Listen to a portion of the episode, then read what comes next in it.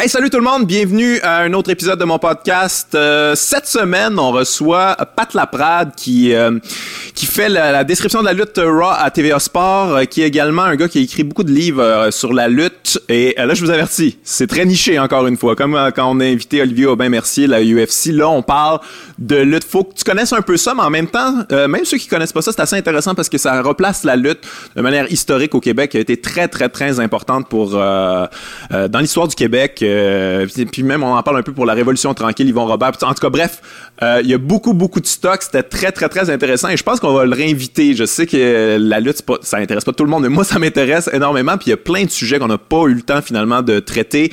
Et je vais le réinviter pour ça, assurément. Euh, mais avant de commencer le podcast, je vous rappelle que j'ai un Patreon maintenant. si vous voulez m'encourager, c'est, je vais mettre le Patreon en bas. et c'est ça. On va aller voir euh, Pat Laprade jaser de lutte pendant deux heures. Let's go.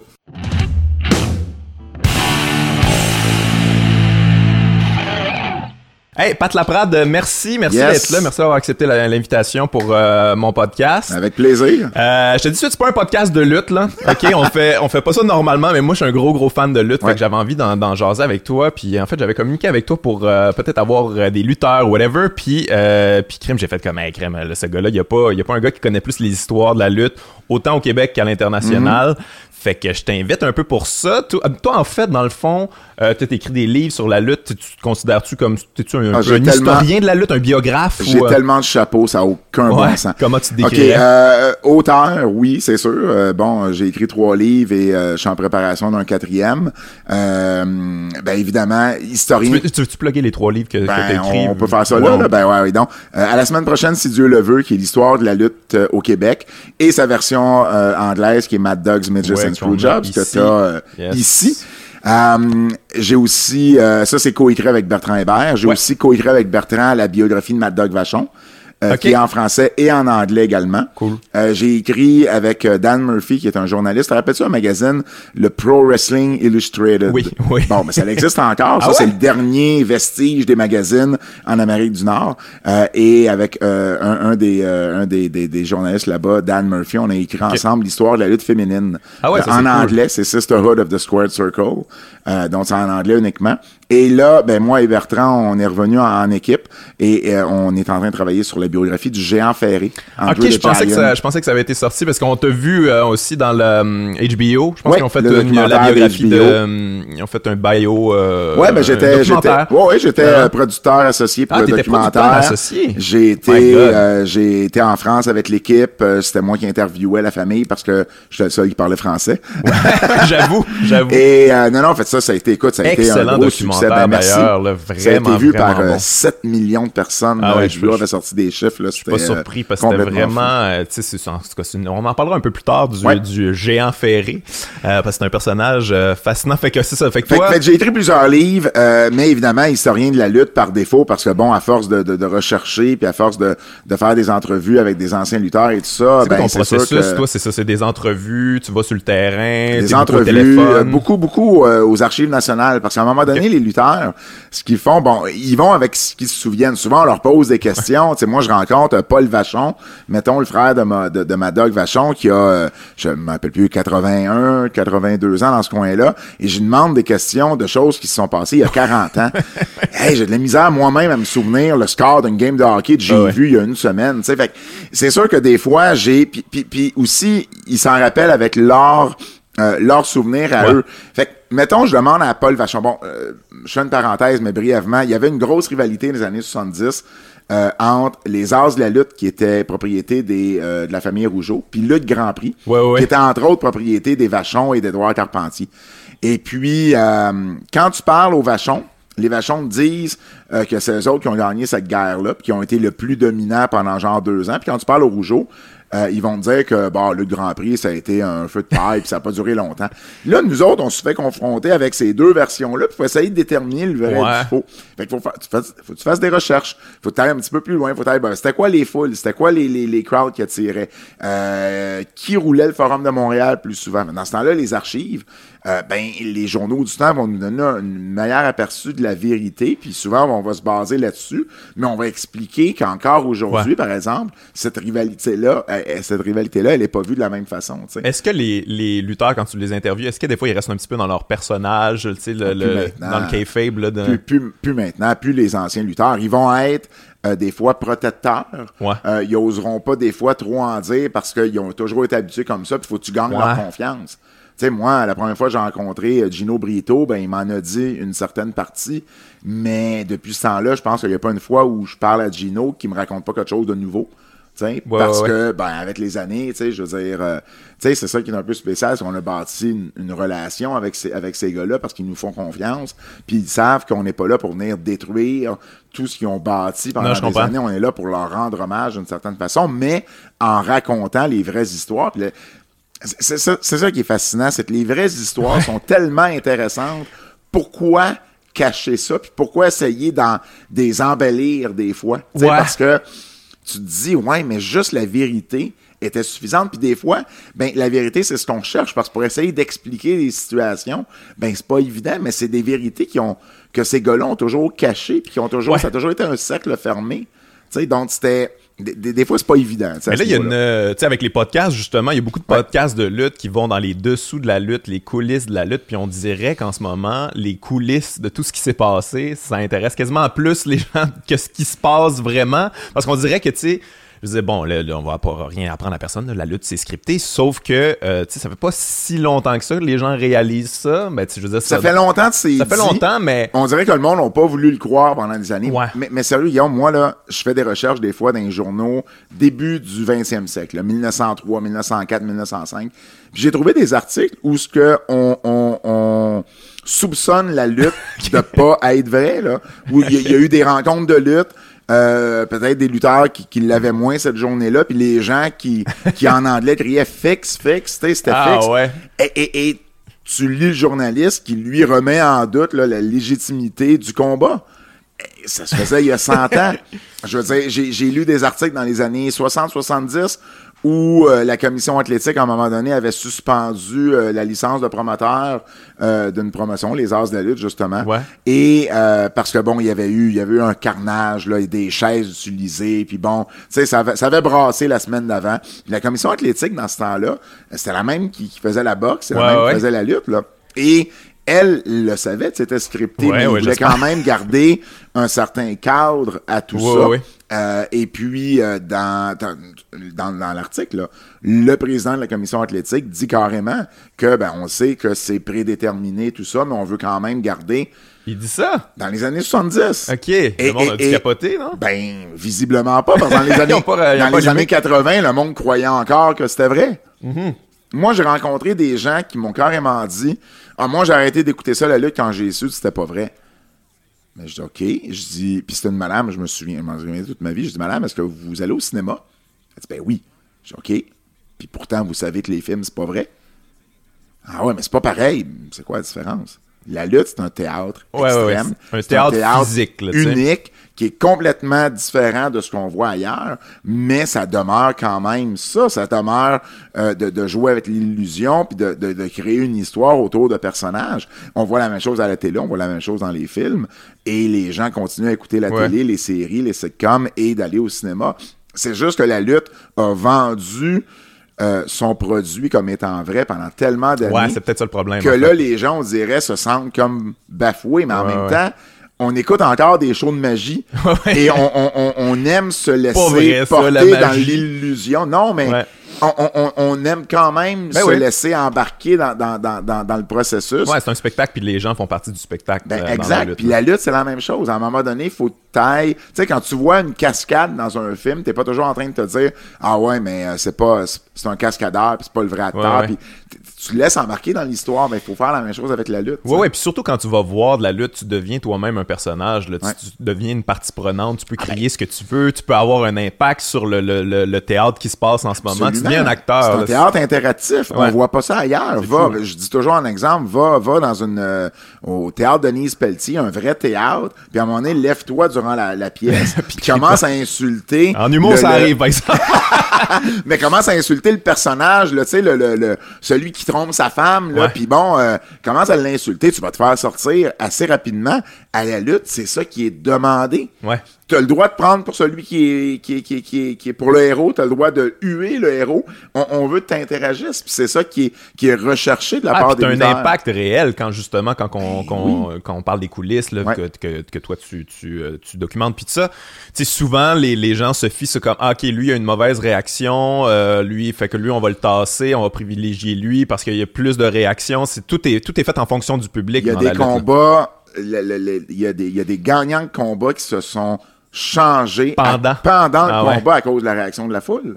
Où les lutteurs vont travailler différemment, tout dépendamment de la, la réaction de la foule. Ben oui, ça arrive, euh, ça arrive encore plus souvent avant où la lutte, euh, on- c'était un petit peu moins, les, les combats étaient un petit peu moins scriptés, serrés. C'est plus scripté maintenant, Ben, hein, même ça dépend encore. dit, ça dépend encore c'est qui. Tu sais, regarde, tu vois, moi j'arrive d'une d'une fin de semaine euh, euh, de, de, de, de lutte féminine chez Merck, qui est la plus grosse organisation de lutte féminine en Amérique du Nord. Puis euh, bon, j'étais backstage, puis j'aime ça des fois parce que je prends pas toujours le temps de le faire. J'aime ça voir des gens, des lutteurs ou lutteuses monter leur combat, puis voir justement, tu sais, cet aspect-là. Moi, moi j'ai pas lutté là. Fait que moi c'est un aspect que je, je- ben, que je comprends évidemment, mais que j'ai jamais vraiment vécu. Et je l'ai, et, et je me dis, je serais vraiment pas bon parce que me rappeler 20 minutes de Ouais, combat. mais comment ça se passe? C'est quoi? Ils l'écrivent ou Non, ils se le disent? ben, ça dépend. ou- Il y, en a, il y en a des fois qui l'écrivent, mais c'est, plutôt rare. Mais ils vont, euh, ils vont, ils vont planifier, ils vont s'asseoir, ils vont planifier le match ensemble. Ils, ils connaissent, bon, un peu euh, euh, le, le- le- le- les manœuvres qu'un et l'autre vont faire. Puis là, ben ensuite, des fois, ça va demander qu'ils vont pratiquer certaines, certaines manœuvres parce que ah ouais, mais ça, j'ai jamais pris ça. Ouais, regarde, tu passes ta jambe là, je mets mon bras là. Puis ah ok, parfait, ça va bien. Euh, mais ils vont monter leur combat, ils vont dire ok au début ça, puis là ils vont le pratiquer, là, ils vont le mimer un peu là en arrière. Puis là, ils vont dire bon ok, euh, là là moi je fais ça, bon close line, bon je fais ci, je fais ça. Puis là ils vont faire comme euh, wrestle, wrestle, wrestle, wrestle. Puis là ok, puis là je vais te faire ça. Mais le wrestle, wrestle, wrestle va durer 3, 4, 5 minutes. Puis faut qu'il se passe de quoi, là? Ben, il va se passer quelque chose. Mais, euh, je veux dire, ils sont tellement habitués que, ben, ils vont faire des prises au sol, ils vont, ils vont faire du chain wrestling, euh, ils vont faire d'autres, ils vont se caler des choses dans l'arène. Ça, comment ça, ça la fonctionne? foule. De ce que je comprends, c'est qu'il y a un leader, comme dans un, mettons, un one-on-one, il y a Comme une quelqu'un danse, il y a quelqu'un comme une qui danse. lead, il y a quelqu'un qui suit. Ouais, mais comme une danse, tu sais, euh, n'importe quel duo de, de, de danseurs va te dire qu'il y en a un qui va leader plus que l'autre, Ouais. mais dans un match, c'est la même chose. Souvent, c'est le heel qui va Ok. parce que souvent, les, les, les- la façon que les matchs sont montés, c'est que le heel va avoir un peu plus le dessus pendant une plus longue période. Tu sais, tu veux toujours que le babyface, le, le, le, le gentil, soit celui qui remonte Ouais. la côte parce que bon, tu veux que la foule soit en arrière de, de lui Builder de quelque elle, chose. puis builder quelque chose. Donc, le heel va prendre un peu plus le contrôle. Donc, souvent, c'est le heel qui va euh, leader, qui va caler le match, comme on, comme on dit dans, dans, dans le jargon. Mais ça va être des fois uniquement le lutteur le plus expérimenté des deux. Ok, Tu sais, ça ouais, dépend toujours simplement. de la dynamique. Euh, tu sais, si c'est si ton... euh, si t'as pas une année dans, dans, dans, dans le business, puis t'affrontes quelqu'un qui en a 10, même si t'es le heel, ben Ouais, ouais. c'est probablement le babyface qui va leader le combat. tu sais. Puis l'arbitre là-dedans, qu'est-ce qu'il fait, lui? Est-ce qu'il qu'il aide? Ça dépend- ou, ça dépend euh, des- ça dépend des des affaires qui sont oubliées ou... Ben, comme à la, w, à la WWE, l'arbitre, il y a, il y a un earpiece. Fait que lui, il est connecté directement avec ce qu'on appelle le Gorilla Position. Le Gorilla Position, c'est juste en arrière des rideaux. Ça s'appelle de même à cause de Gorilla Monsoon. Ah ouais, que ok. Tu te souviens peut-être comme, commentateur dans les années 80. Euh, et ben c'est là que, par exemple, Vince McMahon va être, Triple H va être, les, les, les, les gros agents vont être. Puis, euh, ben là, il y a quelqu'un qui va des fois parler à l'arbitre, qui va dire, OK, euh, regarde, il y a six minutes dans le combat, là, il en, il en reste deux. Là, Carl dit telle chose, là, tu sais, il y y a un gars qui est blessé dans, dans l'arbitre va, va relayer les messages entre le backstage et les lutteurs, euh, va diriger un peu les, les, les lutteurs, lutteuses avec, euh, surtout avec le temps pour être sûr que le temps soit respecté à la télévision, c'est important. Ouais. Euh, mais sur la scène indépendante, on, re- on voit moins ça parce que bon, les budgets sont, sont, sont plus petits. Mais l'arbitre va toujours être en communication avec quelqu'un. Donc, il y a, il y a, mettons, le booker qui, lui, va euh, être visible pour l'arbitre euh, ou euh, qui va être à la table de l'annonceur ou des fois, c'est l'annonceur qui va cinq, faire... puis- ben, des fois, il va faire... euh, il, il- va juste regarder, c'est ouais, c'est ça, c'est, mettons, cinq minutes euh, ou, euh, mettons, euh, il y a une expression qui dit « go home ».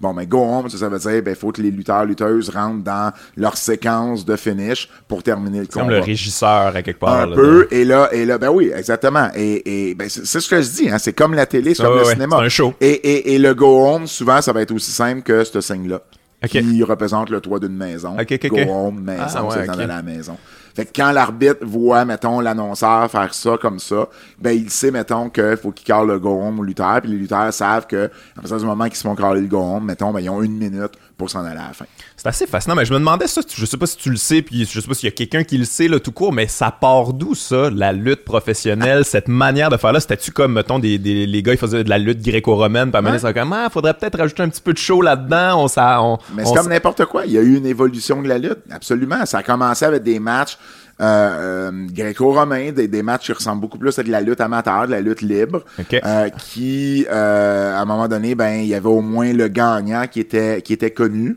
Euh, mais, euh, mais les matchs pouvaient durer une heure et demie, deux heures. Euh, euh ça, ça pouvait être juste de la lutte au sol. Honnêtement, avec nos yeux d'aujourd'hui, ça devait pas être la chose la plus ouais. genre le fun à voir, mais ça ressemblait beaucoup plus à, par exemple, du MMA d'aujourd'hui. Ok, ouais. ce que c'était au sol, puis bon, des prises de soumission, puis tu sais, bon, on, on, essaie de... Beaucoup plus à de la lutte amateur, du MMA, tout ça. Et ben, de fil en aiguille, les choses ont évolué. À un moment donné, les gars recevait une bourse pour, euh, pour, euh, pour lutter, euh, mais il y avait beaucoup de paris. Je te parle de fin 19e siècle, début 20e siècle. Il y avait beaucoup de paris. Et à un moment donné, les lutteurs ont réalisé qu'il y avait encore plus d'argent à faire dans les paris que dans les bourses qu'eux-mêmes recevaient. Fait que là, ils demandaient à quelqu'un de leur entourage de placer des paris sur sur, sur sur mettons le le le le, ben, sur le gagnant évidemment eux autres. Mais le gagnant était, ouais. Eux autres, sachant, c'était. Ben oui, sachant, sachant c'était déterminé. Euh, donc, les choses ont, évolué à un moment donné de fil en aiguille. Comme ça, l'argent est venu changer un peu euh, la, la, dynamique de tout ça. Puis à un moment donné, ben, il y a quelqu'un aussi qui a réalisé que euh, ouais, mais là, OK, là, on, y a de l'argent, on peut faire de l'argent avec ça. Euh, il y, a, y, a, des choses qui peuvent être déterminées, le gagnant, tout ça. Il y a des paris qui se font, mais là, les, les fans sont assis là, tu sais, pour, euh, tu sais, souvent les cartes là, de lutte, il y avait un, deux, des fois trois combats, mais c'était rare qu'il y avait trois combats parce que les combats duraient tellement longtemps. Fait que là, quelqu'un a dit, OK, mais là, on va essayer de raccourcir les, les, les combats. Fait que là, en raccourcissant les combats, ça te permet d'en faire plus. Donc, tu peux faire plus d'argent avec les paris. Euh, puis là, ben, encore là, tu sais, il y a eu une évolution euh, à ce niveau-là. Puis à un moment donné, quelqu'un qui a fait comme, OK, mais là, euh, ça pourrait être un peu plus excitant. On peut essayer de changer un peu, tu sais, la façon de lutter, puis essayer d'être un peu plus physique, d'amener d'autres choses là-dedans.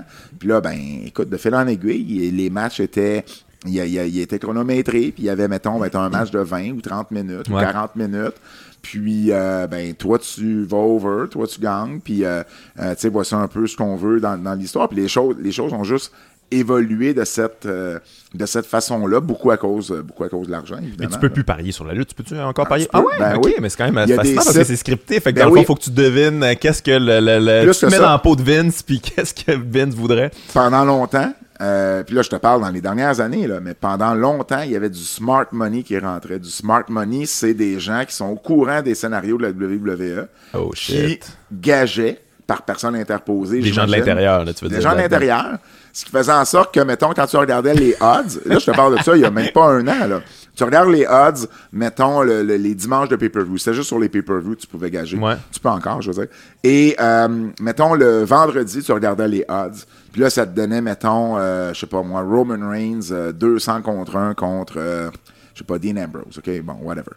Et là, le smart money commençait à rentrer.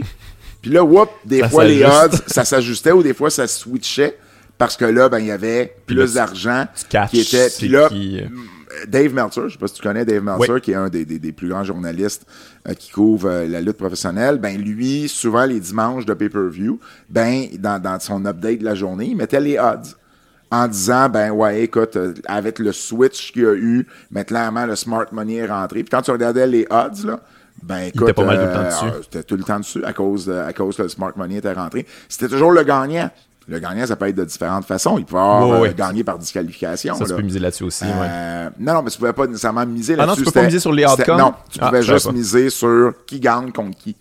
Mais justement, je veux dire, qui gagne contre qui, ça veut pas dire, mettons, que, euh, mettons, le champion, c'est Roman, puis il se bat contre Kevin Owens, puis ça dit que les odds vont dire que Kevin Owens va gagner. Ben oui, ça veut pas dire qu'il va gagner le titre. Il peut gagner par disqualification. Mais c'est une victoire pareille. OK, OK. Mais euh, ça, tu sais-tu, ça fait combien de temps que la lutte professionnelle, on parle de combien ah, de nombre d'années euh, que, que c'est comme ça, là? Ah, Centaines d'années? Oh oui, par, par, par 1900, là, 1905, 1910, OK. euh, c'était déjà assez pas mal scripté. Il restait encore, sais, des, des, des matchs qui l'étaient qui étaient un petit peu plus vrais, euh, moins scriptés, bon, euh, euh, où juste le gagnant peut-être était déterminé. Euh, mais encore là, le, le, le, le, le côté script de, de, de la chose a aussi évolué avec les Ouais. années. Dans les années 50, même dans les années 80, les gars, les lutteurs vont dire que bon, ils savaient qui gagnait, ils savaient le finish, euh, ils planifiaient des fois un high spot ou deux dans le Mais match, puis le reste, calaient, ils le calaient dans les, les Québécois disaient ils le calaient dans le rond là, on le calait dans le rond là. C'était comme voulant dire, c'est dans, dans, dans, dans le ring. Euh, mais euh, mais c'est ça. Mais oui, écoute, moi, il y avait quelqu'un qui a beaucoup, beaucoup recherché cette période-là qui m'avait dit de dire, mettons, que au- dans les dix premières années là, du 20e siècle, de dire que tout était scripté.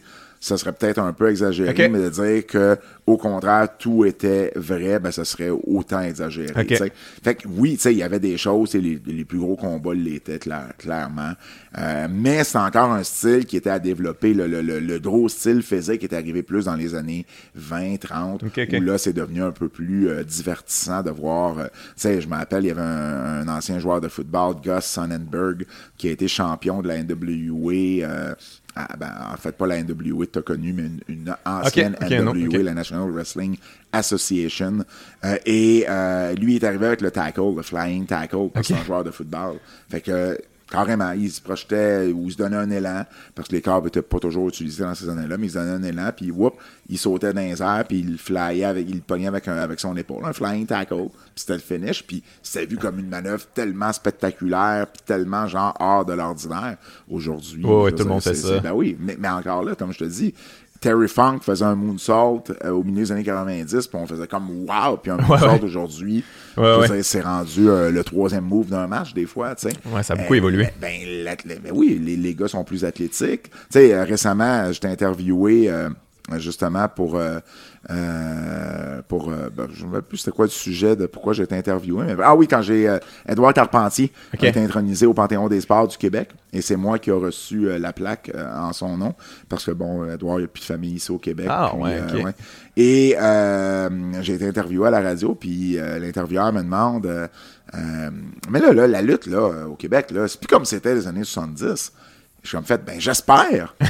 j'espère que c'est plus comme c'était les années 70. Comme le cinéma a changé, comme la musique a changé, comme la télé a changé. Si on était encore dans les années 70, on serait en retard sur notre temps. Mais lui, ce qu'il voulait dire, c'est, c'est, c'est plus ce que c'était avant, c'est, c'est plus athlétique, c'est moins vrai, mais euh, non, ça, ça a toujours été la même chose. Ça a été vendu Ouais. différemment, oui. C'est ça. C'est toi, Gamani, qui a allumé. mais, mais, mais, à un moment donné, c'est sûr que les athlètes sont plus performants, puis ils sont capables de faire différentes choses qui se faisaient pas dans les années 70. Comme les joueurs de hockey, ils vont patiner plus vite maintenant, Oh oui, non, l'équipement a changé. Euh, je veux dire, regarde le- les records de 100 mètres à travers les années, et, et aujourd'hui, ils sont plus rapides que euh, en 1912. Là, non, le, donc, pre- le premier qui, monte, qui a monté sa troisième corde, le monde devait capoter. Ben, ben, c'est sûr. Pourquoi tu penses qu'Edouard Carpentier est devenu Ouais, Édouard Carpentier, aussi populaire? Ici au Ben, Québec? parlons-en justement, retournons Ouais. un peu dans le passé, parce que, tu sais, je veux dire, Édouard Carpentier, on en parle, puis c'est, tu sais, moi, je veux dire, moi, je connais le nom, mais je l'ai pas vu. J'ai pas, je l'ai jamais vu se battre. euh, tu sais, Ok. J'ai vu des petits extraits des vidéos, mais j'ai jamais écouté un combat au complet. Ouais. Remets-nous en contexte un peu l'importance de la lutte à cette époque-là. C'était, c'était énorme, là. C'était vraiment, vraiment huge, là. Tu sais, moi, je Ouais. parle de ça à mon père, mettons, mais tu sais, je veux dire, qui écoute pas nécessairement la lutte, mais tout le monde connaissait la lutte. C'était les plus grosses vedettes. Euh, La lutte, la lutte a vraiment euh, connu un gros essor, là, je te dirais. Euh, Il y a eu deux, deux, deux périodes de- dans la, même, Ouais. dans la même époque. 1939, Eddie Quinn, un promoteur de Boston, euh, parce que Montréal était... euh, euh, j'allais faire un registre l'évêque de Montréal, j'allais dire il était promoté. Tu peux- tu peux le, promoteur qui s'occupait de Montréal, c'était le même qui s'occupait de Boston, Paul Bowser, qui était un des, des grands noms des Ça marchait des par promoteurs. territoire, Ça marchait par ça. territoire, exactement. Et à un moment donné, euh, le promoteur qui était ici, local à Montréal, ça marchait plus. Euh, puis il fallait qu'il change et il a envoyé un de ses subalternes qui, pro- qui, qui- qui faisait de la promotion dans les petites villes au, au- au, Massachusetts et c'était Eddie Quinn. Et il l'a envoyé ici à Montréal. Et euh, euh, jumelé à ça, Yvon Robert, qui, est- qui a été la Ouais. plus grande star de tous les temps ici au Québec, avait commencé à lutter en 1931-32. Euh, donc, ça faisait déjà quelques années, là, puis là, bon, tu sais, il commençait à gagner en popularité puis en expérience.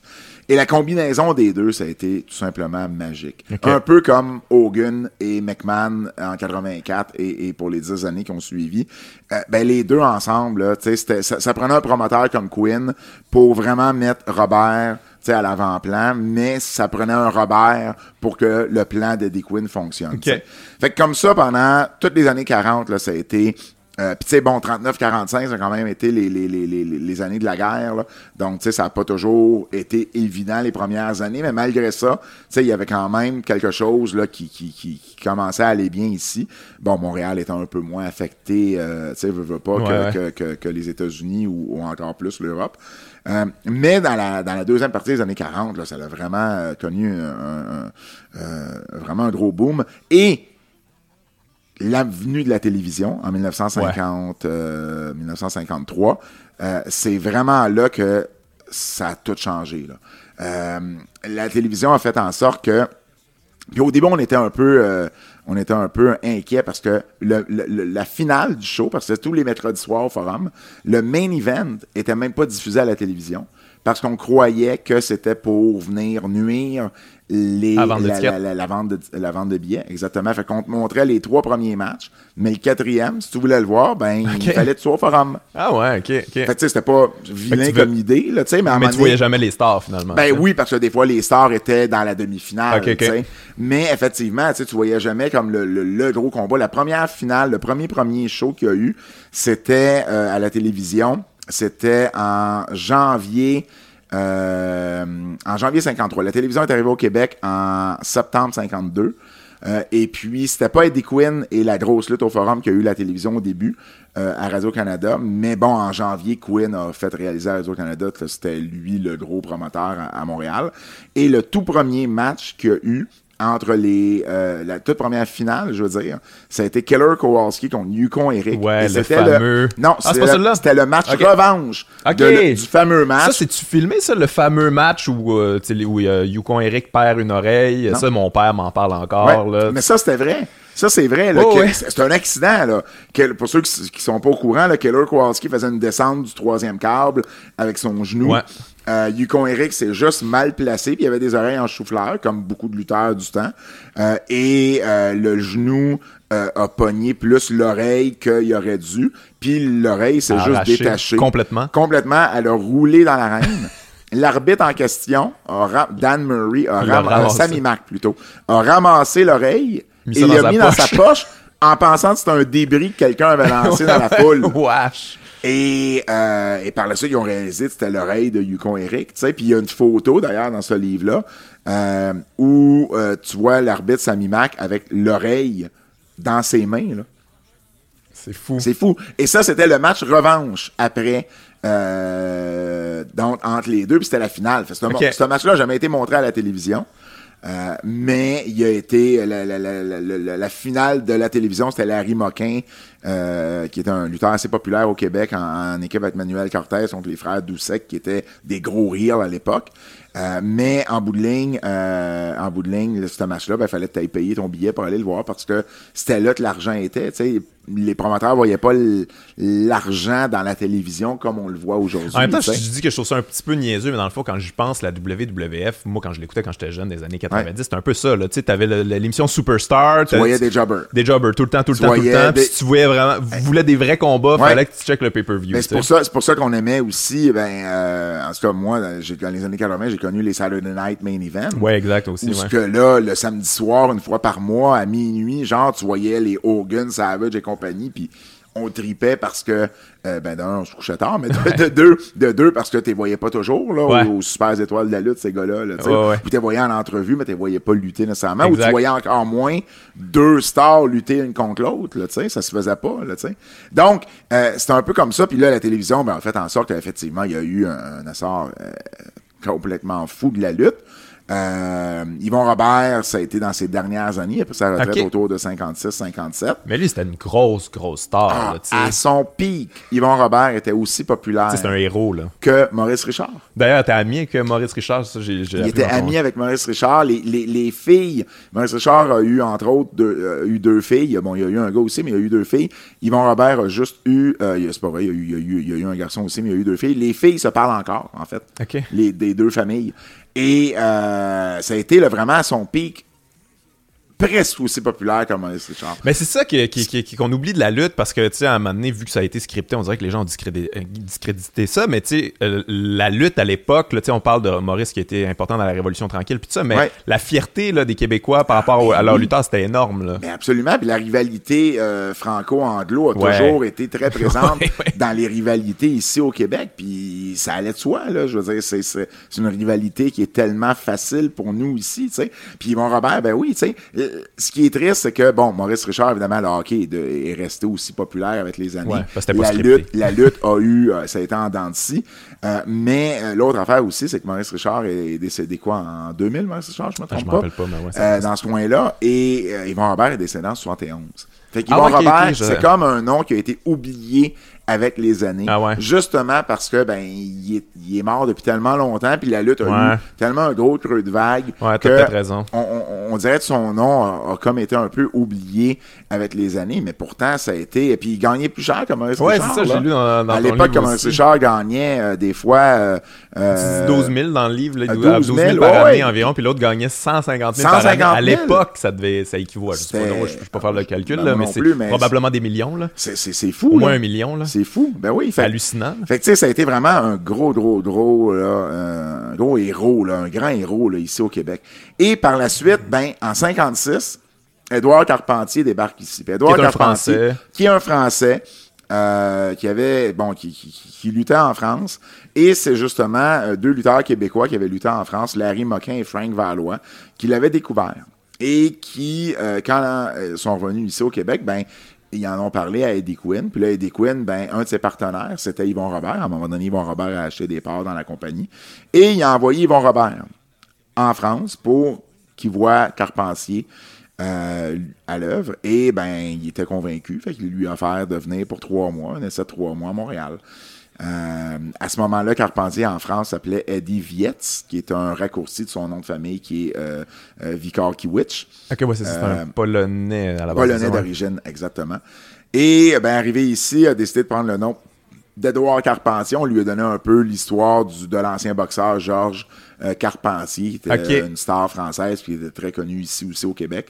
Euh, et puis, quand Eddie Quinn l'a vu, parce qu'il faut se rappeler, à l'époque, c'était quand même les, les bonhommes. Là. C'était pas des, des, des, gars- des gars découpés au des couteau. petits là. trapus, là, Ben, ben. Yvon Robert faisait peut-être un 6 pieds, 6 pieds 1 dans ce coin-là. Ah, mais quand il même, était, quand même. Il était, il était trapu, là, mais il avait pas, il était pas décou- découpé, Ouais, là, ouais. tu sais. C'était Mais des- il- il était des bonhommes sais, solides. En anglais, on dirait thick, là, tu sais, Ouais, vraiment des bonhommes solides. Là, Carpentier arrive du haut de ses 5 pieds 7, Ok, oui, il était petit, lui. mais musclé comme personne l'était, mais il était petit. Et la première chose qu'Eddie Quinn a dit quand il l'a vu arriver à l'office, c'est en anglais, c'est Who's this fucking midget? c'est qui ce ce petit nain-là? Et, et, ben, j'imagine qu'il Il a regretté il- il l'a regretté parce que euh, ça, c'était en avril 56 que Carpentier est arrivé. Et l'été qui a suivi, donc à partir de juin, juin, juillet. En juillet, euh, Quinn faisait souvent des shows à l'extérieur au stade de Lorimier, l'ancien stade des Royaux de Montréal. Euh, et Carpentier a attiré trois fois plus de 20 000 spectateurs au stade des Royaux Ça, c'est fou, en l'espace là, d'à peu près un mois, un mois et demi. C'est personne n'avait réussi à faire ça avant. Mais Carpentier, il avait tout pour lui. Il- de un, il arrivait avec un style très acrobatique qu'on voyait pas avant. Ouais. Euh, il arrivait avec une musculature complètement différente, ce qui faisait en sorte de deux choses. Ce qui faisait en sorte que les femmes le trouvaient vraiment beau, parce qu'il était découpé, ça n'a pas changé à ça. Et les hommes, ben, voulaient être comme lui. C'est Waouh, il est donc bien musclé, il est donc bien, tu sais, il est donc bien hot, je veux être comme lui, puis il était spectaculaire, athlétique, acrobatique.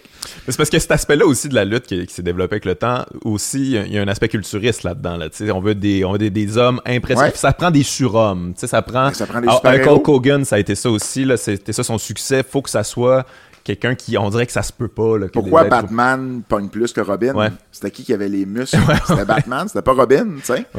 Et, et l'autre aspect de Carpentier, c'est qu'il parlait français. Parce qu'au Québec, Ouais, au Québec, ça prend ça, les, les plus grandes stars au Québec, à part deux, ont tout- on- on- on- il y avait l'aspect francophone. C'est pour ça que les Français ont toujours bien marché. Avant Carpentier, il y avait un, un Français du nom d'Henri de Glane, euh, qui avait gagné la médaille d'or euh, aux Jeux olympiques de 1924, euh, qui avait eu lieu à Paris En lutte, lutte, en- ok. lutte gréco-romaine euh, dans la catégorie des lourds.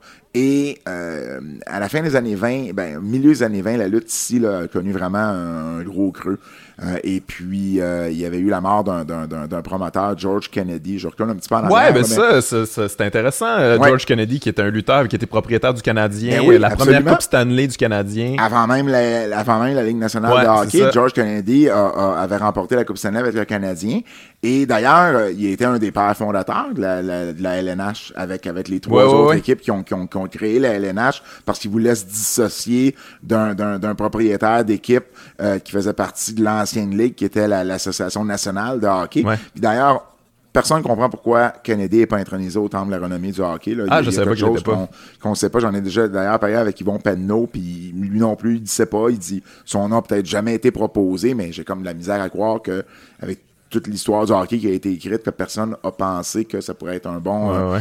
Mais bref, euh, il y avait eu une- en 1919 euh, une épidémie de grippe, de grippe espagnole. C'était la, la, la, la première fois que la Coupe Stanley avait pas été décernée. Et euh, donc, il y a bien beaucoup de joueurs qui étaient décédés de la grippe espagnole. Kennedy a C'est une autre époque. ben oui, hein, Kennedy a contracté ça et est décédé en 1921. Ok. Et par la suite, le territoire a vraiment eu une grosse baisse de popularité. Euh, et c'est revenu à cause d'Henri Dodlan. Quand euh, le, promoteur de New York a fait venir Henri Dodlan, puis le promoteur de New York à ce moment-là, Jack Curley, avait aussi, euh, il était très ami avec Kennedy, puis s'occupait un petit peu du territoire ici en même temps.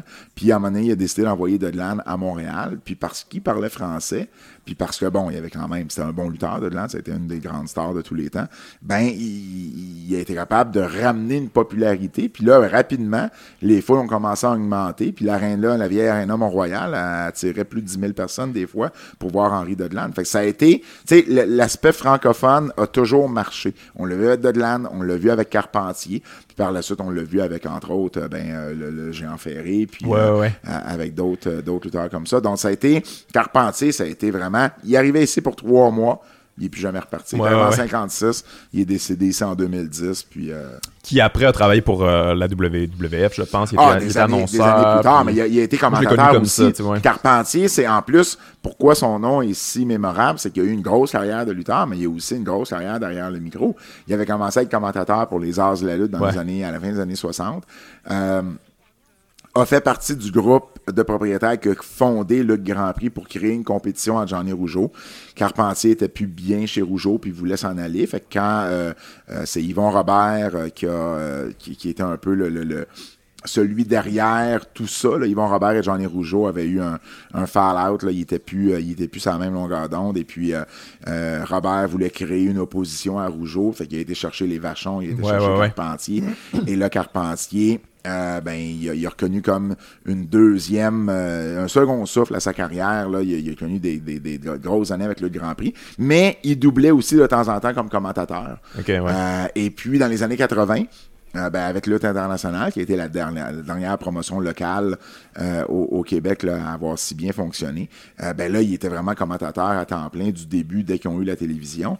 Et ben là, il avait ramené le fameux « à la semaine prochaine, si Dieu le veut », qui était qui a pas inventé, mais qui a popularisé. La phrase avait été inventée par Jean Brisson, avec qui il faisait la lutte Grand Prix. Euh, et il avait demandé à M. Brisson s'il pouvait Ah ouais, ok. euh, s'il pouvait l'utiliser pour un commercial à télé qu'il faisait. Puis là, ben, quand la lutte a commencé, il s'est dit, Hey, je vais ramener ça. Fait que Puis, euh, c'était à lui, finalement. c'était- c'est c'était- devenu ben, à lui. les gens ont toujours pensé que ça venait de lui, Ouais, mais ça aussi. venait pas de lui. Ça venait pas de lui, mais il l'a tellement popularisé, tu sais, c'est devenu une phrase super connue ici, euh, euh, ici au Québec, et puis c'est devenu une expression très populaire. Fait tu sais, puis ensuite, ben, euh, la WWF, quand elle a voulu commencer à, Percer le marché à, à percer le marché, ben là, elle est allée chercher la télévision avec Carpentier et Guilloré, qui était le duo de commentateurs qu'on avait pour l'international. Puis là, ben, Carpentier, tout le reste des années 80, début 90, a continué. Donc, sa voix, et, et, et il amenait, là, il amenait un, un, un, un- un lexique qui était bien à lui, là, que, que- qu'on n'utilisait pas. Michel Normandin avait été le premier commentateur de lutte euh, avec Radio-Canada dans les années 50, mais là, Carpentier a vraiment amené ça à un autre Ouais. niveau. Il était français, il, y avait un vocabulaire qui était différent.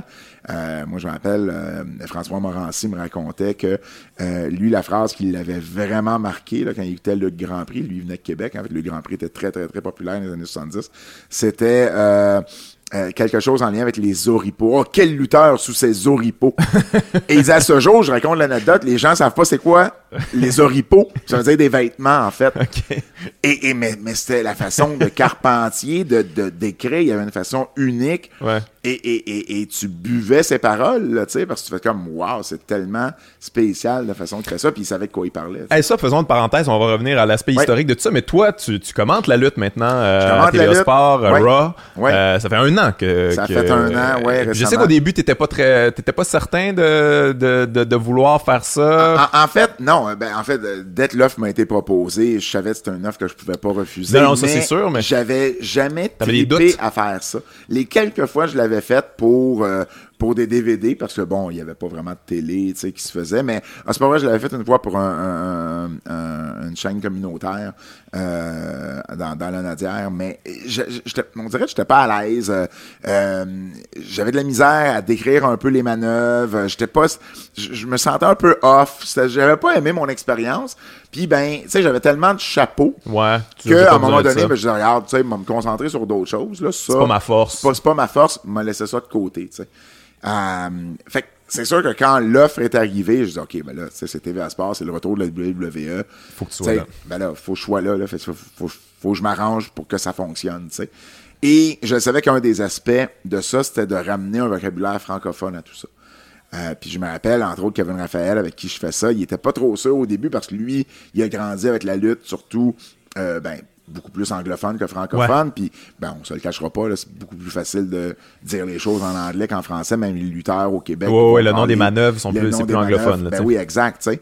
Euh, et il était pas trop sûr au début. Puis, ce que je trouve fun, c'est un an plus tard, petit à petit, lui-même, il finit par utiliser des expressions euh, francophones que, que, que, que j'ai amenées. Parce Ouais. que là, ben, ça l'a changé aussi, tu sais. Bon, il y en a des faciles. Close line, c'est le coup de la corde à linge. Ouais, ouais, ouais. Ça a toujours été ça. Et c'est facile. Il y a une traduction, tu sais, littéraire. Qui- qui- ouais, qui littérale remonte à- il y a longtemps, ouais. Exact. Euh, Puis ça se ressemble aussi, là, tu sais, close line, Ouais. c'est, tu sais, c'est corde à linge, ça va. Mais maintenant, les manœuvres de finition, euh, les finishes, comme on appelle, c'est plus genre un, un- un- un mot qui veut vraiment dire Ouais. quelque chose, c'est une expression. Ouais, ouais. euh, Baron Corbin, son finish, ou en tout cas un de ses finishes, c'était le Deep Six. J'appellerais pas ça le 6 profond. Ça fait aucun sens. Ça peut euh, donner plein d'images en tête aussi. Ben, fait que c'est aussi, tu sais, fait, fait que faut que j'essaie toujours de trouver une façon de l'amener. Euh, fait j'ai appelé ça, je pense, euh, je pense que celui-là en plus c'était Kevin qui l'avait trouvé. Je pense qu'on appelait ça la tornade profonde. OK, OK. Qui au moins est moins pire que, tu sais, il y en a des fois c'est pas toujours des hits là, euh, mais des fois je fais, des- puis, puis j'ai vraiment trippé à essayer de traduire ces expressions là. Des fois ben, euh, j'allais faire un peu de recherche. Bon ok, qu'est-ce que, tu sais, c'est- quoi les synonymes de ces mots là Comment est-ce qu'on peut les traduire en français? Ouais, non, cette traduction là marche pas, mais un synonyme de ce mot-là. Ouais. Ah, puis là, à un moment donné, tu trouves quelque chose qui, qui, qui, qui gèle ensemble, qui, qui marche bien. Puis vraiment, OK, ça, ça sonne bien. Faut que ça sonne bien Ouais. à un moment donné. Des fois, ça m'est arrivé d'en, changer. Euh, Seth Rollins, quand il a recommencé à faire son, son curb stomp, où ce que, euh, il, il- il met le pied derrière la tête du gars, puis il l'écrase sur le matelas. Euh, en anglais, c'était... c'était... C'était quoi en anglais déjà? C'était le Black Hole. C'était-tu Black Hole? Quelque chose avec Black, ouais, il me semble c'était ça, Black Hole, je m'en souviens même plus. Mais au début, je l'appelais pas. euh, euh, J'ai fini par l'appeler le, le, le, le, le, le- le trou noir. mais au début, je l'appelais d'autres choses qui ressemblent, tu sais, qui, qui- c'était un synonyme, Ouais. mais il était pas vraiment ça. Puis à un moment donné, à force de l'écouter, je dis, ah non, Non, non, ça pas. sonne pas bien. Fait que là, tu sais, euh, ah, je l'appelais la grande noirceur. OK. C'est ça. Et je trouvais que ça, ah, ça, ça sonne rien. Fait que là, j'ai changé pour trou noir. Je trouvais que ça, ça, tu sais, tu mets la tête du gars, puis tu l'écrases. Au pire, ça se peut qu'il y ait un trou noir, le gars qui se rappelle pas de ses affaires. Ouais, ouais, ouais. Euh, fait que, tu sais, des fois, c'est- juste des variantes, de trouver, tu sais, des mots qui vont, qui vont accrocher. Moi, je me souviens, là, Jean Brassard Oui, j'allais t'en parler justement. Il inventait plein de prix. Ben oui. Il avait aucun bon. C'est Ben le oui. coup de la grenouille. C'est comme, Ben- ouais, ben oui, ben- moi, ben, je sais pas c'est quoi. un frog splash, j'appelle ça la grenouille volante. tu sais, à un moment donné, tu Ouais, sais, faisait on- bien rire. Le, le saut de lune, le moonsault, Ouais, c'est- ouais. un peu caricatural, mais en même temps, c'est- drôle, tu sais, parce que, bon, Mais c'est ça qui est aussi dans la, la description de la lutte, que ça fait partie aussi du show dans, dans la mesure où il faut que ça, c'est ça, faut que ça soit euh, entertainant, là, tu sais, Ben ça, oui. ça- faut que ça soit euh, drôle nature, ou euh, spectaculaire. ouais, Ben oui, ben oui, parce que tu peux pas genre décrire ça juste de manière sérieuse, là, parce que ça serait un peu absurde, tu sais, de ben, juste. il euh, faut, il faut, faut prendre ça au sérieux, mais faut pas non plus. Faut toujours C'est pas en train les- de décrire du MMA non plus, là, C'est un show.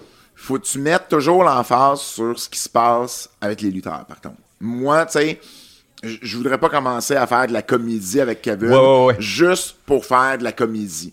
Il faut toujours que ça soit en lien avec ce qu'on voit. Des fois, on va, on va être un petit peu plus large dans ce qu'on va dire, mais on va toujours ramener ça vers ce qu'on voit. Tu sais, Kevin, il aime ça, euh, il, aime ça faire du, du, du name dropping. Là. C'est, c'est- il capote, là. Euh, fait que, tu sais, mettons, il voit euh, Dean Ambrose et Seth Rollins faire, tu sais, des suicide dives. Moi, j'appelle ça des plongeons entre les câbles, parce que j'appellerais pas ça un Ouais, plongeon plongeon suicide. suicide, là, là. c'est le en moyen, français, ça veut pas dire la même chose. Euh, fait qu'ils font ça synchronisé. Ben lui, il va parler, mettons, euh, de, il va faire une, une comparaison. Comme Roselyne Filion, et, et puis là, tu sais, il va nommer une coupe de, de, de, plongeuses, puis là, ben, tu sais, c'est correct, ça prend des référents aussi plus locales pour que les gens aussi, tu sais, ils, soient accrochés à ce qu'on est en train de leur vendre. Mais ce que j'ai remarqué de- dans la description de lutte, je sais pas si vous avez pensé à ça, je sais pas si c'est juste venu naturellement, mais souvent, là, dans la description de la lutte, il y a toujours un straight man puis un puncher. Tu sais, je veux dire, à l'époque, Jerry the King Lawler, c'est lui qui Ross, il, punchait, Jim Ross, il était straight. C'est toujours ça. Il y a un straight puis euh, quelqu'un Ouais. qui est plus libre, finalement, qui peut plus niaiser. Ouais, on voulait pas trop être heel et babyface. On trouvait que c'était- outdated. Oh, ouais, mais- Ça a fait son temps, ça. Mais oui, moi, c'est clairement, par ma nature, c'est moi qui est un peu plus straight, lui qui est un peu plus punché. Ouais. Mais de temps en temps, ben, tu sais, euh, je, je vais quand même me permettre, tu sais, de, de, puncher aussi, tu sais, si je vois que l'occasion se présente. Ouais. Mais Kevin va le faire beaucoup plus souvent, tu sais, puis c'est correct, là, tu sais, c'est, c'est ça aussi, là, tu sais. Euh, moi, je vais être celui qui va ramener un peu plus, des fois, les faits euh, historiques ou qui va ramener le tout vers le match. Kevin, c'est celui qui va se permettre d'être un peu plus euh, coloré, puis, ben, puis, puis- puis- puis c'est bien correct aussi, là, tu sais. Mais ça, on- ça s'est fait naturellement parce que, tu sais, de par nos natures, euh, c'était Oh, ouais, non, c'était- c'est ça, ça simple, ça ça. Mais on se permet quand même de faire des choses, tu sais, je veux dire, euh, tu sais, euh, tu vois, moi, moi puis mes amis, on a toujours appelé le, en anglais, le, le, le, le plancher autour du ring, ils appellent ça de concrete. C'est, de concrete floor, mais ils vont dire, oh, onto the concrete. Ouais. Mais moi et mes amis, on disait toujours le concret. À la blague, on a toujours appelé ça le concret. J'ai continué à appeler ça le concret. Ouais, Je veux dire, c'est drôle. Et à la limite, les gens comprennent quand même ce que je veux dire. Puis, euh, quelqu'un m'a challengé là-dessus sur Twitter récemment en me disant, ouais, mais c'est parce que ça se dit pas le concret. Mais Ouais, non, je ça- le sais. ça. Je le sais, mais c'est ça. Exactement. On se permet de la liberté. Puis, ben, c'est correct aussi. On veut que les gens embarquent avec nous là-dedans. Fait que si on est, trop, toujours pogné, puis strict, puis tu sais, euh, euh, dans nos choses, ben, ça, ça, ça Puis t'es content maintenant, t'es plus à l'aise. Ah, euh, beaucoup plus à l'aise. tu, tu, tu, Je suis t'as- t'as beaucoup plus à l'aise et tu prends surtout- plaisir à ça. Ah, absolument. Cool. Et, et, et Kevin et moi, on, a eu une chimie vraiment dès le jour 1. C'est ce qui nous a vraiment frappé. Nous, on trouvait que ça allait bien, puis on s'est fait dire dès la première pratique, parce qu'on a fait trois pratiques avant, dès la première pratique, on s'est dit, wow, les gars, vous avez comme une chimie ensemble déjà. Et je me suis dit, ben, OK, c'est cool d'abord, parce que au moins, tu sais, c'est un peu aussi une crainte, tu sais, j'avais jamais, Ouais. tu sais, euh, travaillé, mais ça, en même temps, moi, je suis arrivé, là, puis j'avais jamais fait ça à aucun niveau Ouais, ou ouais. sur une longue période. Puis là, j'arrive, puis je suis pitché, là. C'est le retour de la WWE après 19 C'est ans. gros, là. C'est TVA Sport, c'est gros gros. Et moi, j'arrive là avec mon expérience qui est de zéro. Euh, bon, OK, bon, j'ai quand même, tu sais, hum, j'arrive à m'ex- à m'exprimer facilement dans la vie, là, mais c'est quand même différent. là, sais, Oh, oui, tu peux c'est- pas. c'est- faut que tu, tu comprennes ces codes-là, Ah, que ben tu oui. les Puis la apprennes, que tu les première, là, maîtrises. ça avait tellement mal été. Ouais, c'est ça que, j'ai lu. C'était la pire de nos quatre, Ah en incluant les trois premières.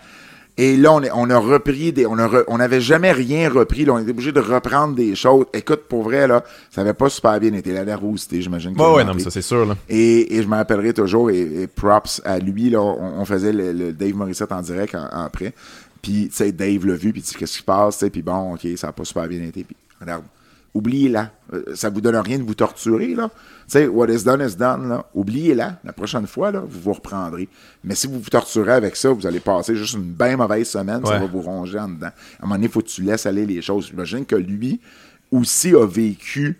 tu sais, Ah ouais, c'est- mais c'est- 100%, c'est- là. tu sais, comme, n'importe qui qui a fait de la télé, de la scène, à un moment donné, tu sais, ben, il t'offre pas toujours la performance que tu aurais voulu, puis si ça vient toujours te ronger Et c'est en un métier tu sais, s'apprend, là. Tu seras pas parfait au premier, ben, j'imagine toi aussi, t'es passé par des, des C'est que choses ça, c'est pareilles, que ça, tu te plantes, tu te plantes, tu te relèves, tu te plantes, tu te relèves, puis à un moment donné, tu t'apprends des, affaires au travers, puis à un moment donné, tu le maîtrises ton métier, mais tu peux pas, c'est ça, tu peux pas être parfait au début, là, c'est c'est Ça impossible. un an Ouais. qu'on est là. Euh, Mais c'est bien tombé. Kevin Raphaël, là, je le connais, un- je, je l'ai pas Mhm. croisé si souvent, mais c'est vraiment un bon gars, il est fin, puis il met les gens à l'aise, Ah oui, puis ah euh, oui, t'aurais pas pu mieux tomber, là. on est devenus amis très rapidement. Puis, euh, non, non, c'est un super bon gars. euh, drôle, puis... Spontané. puis il aime la lutte. C'est Ouais, ça ouais. que les gens avaient peur au but. Les, porte les- toujours les- des chandails de lutte. les fans de lutte avaient peur que ce soit juste un humoriste qui soit là pour plugger ses jokes, ouais. tu sais, qui, qui, qui, qui se fout un peu de la lutte. Puis au contraire, c'est un gars qui mange de la lutte. Là. Il écoute pas juste la WWE, là, il va écouter du New Japan, du, du Ring of Honor, du Impact Wrestling. Il écoute de tout. Il connaît sa lutte. Euh, il connaît sa lutte. Euh, puis euh, ben ça aussi ça, pour moi aussi ça m'a rassuré de savoir que je travaillais avec quelqu'un qui était aussi passionné que moi. Puis c'est peut-être pour ça que notre chimie a bien tombé. On a tous les deux écouté beaucoup de lutte depuis très longtemps. Ouais. fait que les choses tombaient en place tu sais relativement euh, facilement. Puis mais tu sais c'est sûr que j'ai pas l'expérience d'un Raymond Rougeau sais, Raymond Rougeau qui m'a remplacé il y a, il y a quelques Oui, semaines, j'étais en vacances, la première fois en un an, je prenais Ça, des tu- vacances. c'était difficile à convaincre. J'avais l'impression qu'il voulait plus vraiment. Ah, ben euh, non, mais il fait encore ça maintenant, Ah, Raymond. ok, je savais pas. Raymond oui, il travaille pour. euh, Il travaille pour la WWE sur la chaîne de la WWE pour tous les pay-per-view, tous les événements spéciaux. En français? En français, parce que je pensais sur, que c'était- je pensais qu'il travaillait sporadiquement, mais je savais pas qu'il faisait la sur description. la chaîne de la WWE, sur le network, Ouais. tu peux aller euh, sélectionner, je pense que ça commence une heure ou deux après le début du pay-per-view, tu peux sélectionner d'autres langues Ah, dans ouais, lesquelles tu peux écouter le pay-per-view. Fait que quand tu vois, mettons, un pay-per-view en ce moment, ce qu'ils font, ils vont te montrer toutes les équipes de commentateurs de partout ailleurs. Euh, ils sont contractés par la WWE. La plupart du temps, ils sont ils sont dans l'aréna même où ça se passe, mais de temps en temps, ils vont taper en direct de Stamford là, dans, les, dans les locaux de la WWE. Puis depuis euh, juillet 2017, dans le fond, qu'il euh, il, il fait ça, Raymond. Raymond a toujours trippé Il fait sur ça ce avec qui, euh, Avec Jean Brassard. Encore avec Ouais. Jean Brassard? Oui. Mon Dieu, Ouais. il faut que j'aille checker ça. Ah ben oui. Et, euh, puis c'est- Ça c'est- revient pas. Fait que, tu sais, Raymond a toujours trippé là-dessus. Ben, Bon, avec les années, je suis devenu quand même assez proche de Raymond. C'est devenu un ami. Fait que moi, quand j'ai voulu prendre des vacances, parce qu'oublie pas, il faut que ça soit approuvé par la WWE. Ouais, non, mais c'est ça, Nous, moi et Kevin, il a fallu qu'on soit approuvé par la WWE. Euh, J'imagine que c'est Raymond qui vous approuvait. ben, c'était Raymond. Raymond a été questionné parce qu'il y avait l'aspect francophone, mais il y avait l'aspect aussi, bon, tu sais, à, à quoi qu'il ressemble, tu sais, bon, euh, ce qui représente bien la ce qui compagnie. représente, tu sais, moi, je me souviens au début, euh, Kevin, il voulait pas qu'il y ait de casquette. Puis là, c'est TVA Sport qui dit non, non, c'est sa marque de commerce. Fait que, tu sais, il- on veut qu'il garde sa casquette, tu sais. Fait qu'il y a eu un peu de négo à ce niveau-là pour, euh, pour qu'il ait, euh, qu'il garde sa casquette. Puis là, ben, tu sais, c'est parce qu'au début, c'est sûr, c'est la première fois qu'ils font affaire avec TVA Sport. Ils voulaient, tu sais, quand même que eux autres, c'est très, sont, sont, sont très hands down là, sur leurs produits. Ouais. Tu sais, ils gèrent ça très, très serré. Mais après un certain temps, ben, quand ils voient que ça va bien, ben, c'est sûr qu'ils te laissent aller un peu plus, là, tu sais. Euh, mais, euh, en bout de ligne, c'est Raymond qui m'a remplacé, puis il y a des gens qui disent, ah ouais, hey, Raymond, tu sais, ça, ça faisait différent, puis il était meilleur. Ben, ben oui, mais c'est sûr. Ah ouais, Raymond fait ça, depuis même temps. 20 ans. Ouais, ouais. Je veux dire, j'ai un an d'expérience. J'aurais jamais le verbe d'Edouard Carpentier, puis j'ai pas encore l'expérience de Raymond, mais j'aime ça, je tripe, j'essaie de m'améliorer, Et je pense que je, je pense que je suis meilleur maintenant que je l'étais il y a un an, mais il y a un an, ce qui était beaucoup important pour moi, c'est de savoir, j'ai-tu ma place, là? Ouais, ouais. Tu sais, je fais ça un fou de moi-même, puis je, je suis en train de, de, de pas bien faire apparaître le produit. C'était ça ma crainte au début. Puis à une fois ces craintes-là se sont dissipées, puis que bon, les feedbacks sont rentrés, puis c'était majoritairement positif, ben là, OK, là, je suis correct. Il va toujours avoir des haters. Tu le sais. Ah, écoute, faut vivre avec ça, man. Faut vivre avec ça. Et, si tu veux des euh, conseils, tu me le demanderas. et, et, et, ben après ça, ben, tu sais, ben, c'est de gagner de la confiance, puis de t'améliorer, Ouais. puis de faire comme, ben, regarde, moi, je fais du mieux que je peux. Genre, ça arrive qu'on en échappe un de temps en temps. tu sais, Puis les choses sont pas évidentes. On a, faut pas oublier, on a 45 minutes. Ah ouais, c'est ça, il... C'est c'est un- c'est une production qui nous est donnée. Là. Nous, on a, on a aucune on, a- on, on, dit, on décide de rien. Ok. Ça nous est donné, puis il faut le présenter tel quel. On a 45 minutes d'un show de 3, ben, d'un show, mettons, de 2 heures et demie, Ouais, ouais, là, ouais. ça enlève les pauses. Et des fois, il y a des semaines où il y a beaucoup de promos. Ben, les promos, il faut les traduire. Ouais, c'est de la job. C'est de la job. C'est un peu plus cacophonique pour l'auditeur. Ouais. Euh, Là, il dit ça, puis lui, il répond ça. Puis ben, là, on, comme- on essaie de le faire au jeu, là, comme, non, mais le je gars, mais mais de temps comme- en temps, on va, on va juste dire, euh, euh, mettons, un lutteur va, va, va, va parler de quelque chose, on va dire, euh, euh, ouais, euh, c'est vrai, euh, la dernière fois qu'ils se sont affrontés, au lieu de traduire Ouais. mot pour mot, parce que là, tu sais, ça s'applique mieux, mais des fois, on n'a pas grand temps. Paul Heyman, tu connais Paul Heyman, Ouais. quand il parle, là, c'est Kevin qui le fait à chaque fois parce que il a commencé à le faire et j'ai jamais voulu y enlever parce que c'est très compliqué. Paul Heyman prend jamais de pause. Il, il parle à un rythme très rapide puis il laisse pas des blancs. Tu sais, un Roman Reigns, par exemple, lui, il va faire une promo puis il va souvent laisser des pauses. Fait que là, dans ce temps-là, ben, t'as le temps de traduire puis t'as le temps de finir ta phrase. Des Ouais. fois, tu peux même Les lutteurs, c'est souvent ça, en fait. Ils attendent la réaction après leur phrase, puis ben, ils ça, continuent après. c'est là qu'on peut embarquer, mais Ouais. des fois, tu veux aussi entendre la réaction de la foule, parce qu'elle est bonne à entendre, c'est ça qui te met un peu dedans, fait que tu veux parler, tu Ouais. veux pas parler à ce moment-là, fait que des fois, c'est dur à gérer. Fait que, puis des fois, on a juste des mauvais matchs, ça arrive, ou euh, on, a les deux côtés. Des fois, il y a un mauvais match à Raw, mais une fois édité, mettons un match de 15 minutes, une fois édité en 8 minutes, le match sort super bien pour nous. Mais à l'inverse, des fois, on va avoir des matchs euh, qui vont éditer et c'est un super bon match, mais ils nous en donnent tellement une petite partie que tu fais comme Colin. Ils nous ont rien donné du match, puis il était écœurant.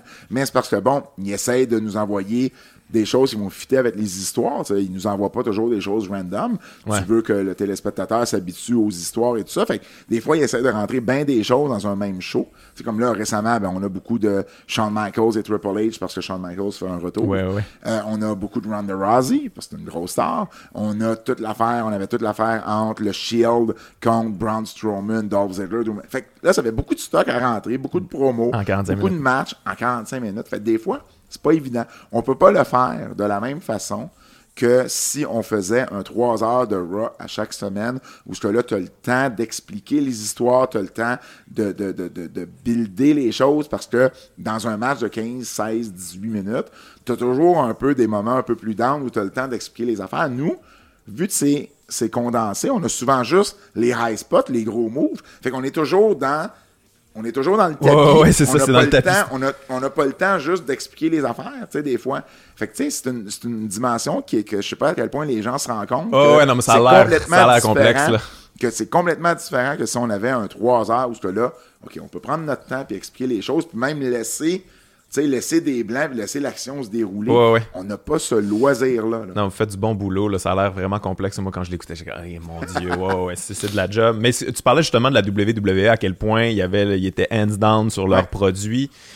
C'est mais c'est quand même fascinant ça que il- il- parce que je, je sais pas si tu as vu ça euh, dans le monde du sport ils ont lancé euh, The Zone t'as-tu vu? C'est une application Non? Ouais, ils ont lancé ça. ça euh, te- tu- quand tu t'inscris à ça, t'as tout, euh, t'as tout le football américain, t'as tout le baseball, t'as Ouais. la boxe. Canelo Alvarez a signé avec eux autres, Ouais. Anthony Joshua aussi. Fait, mais c'est 100% inspiré du WWE euh, app.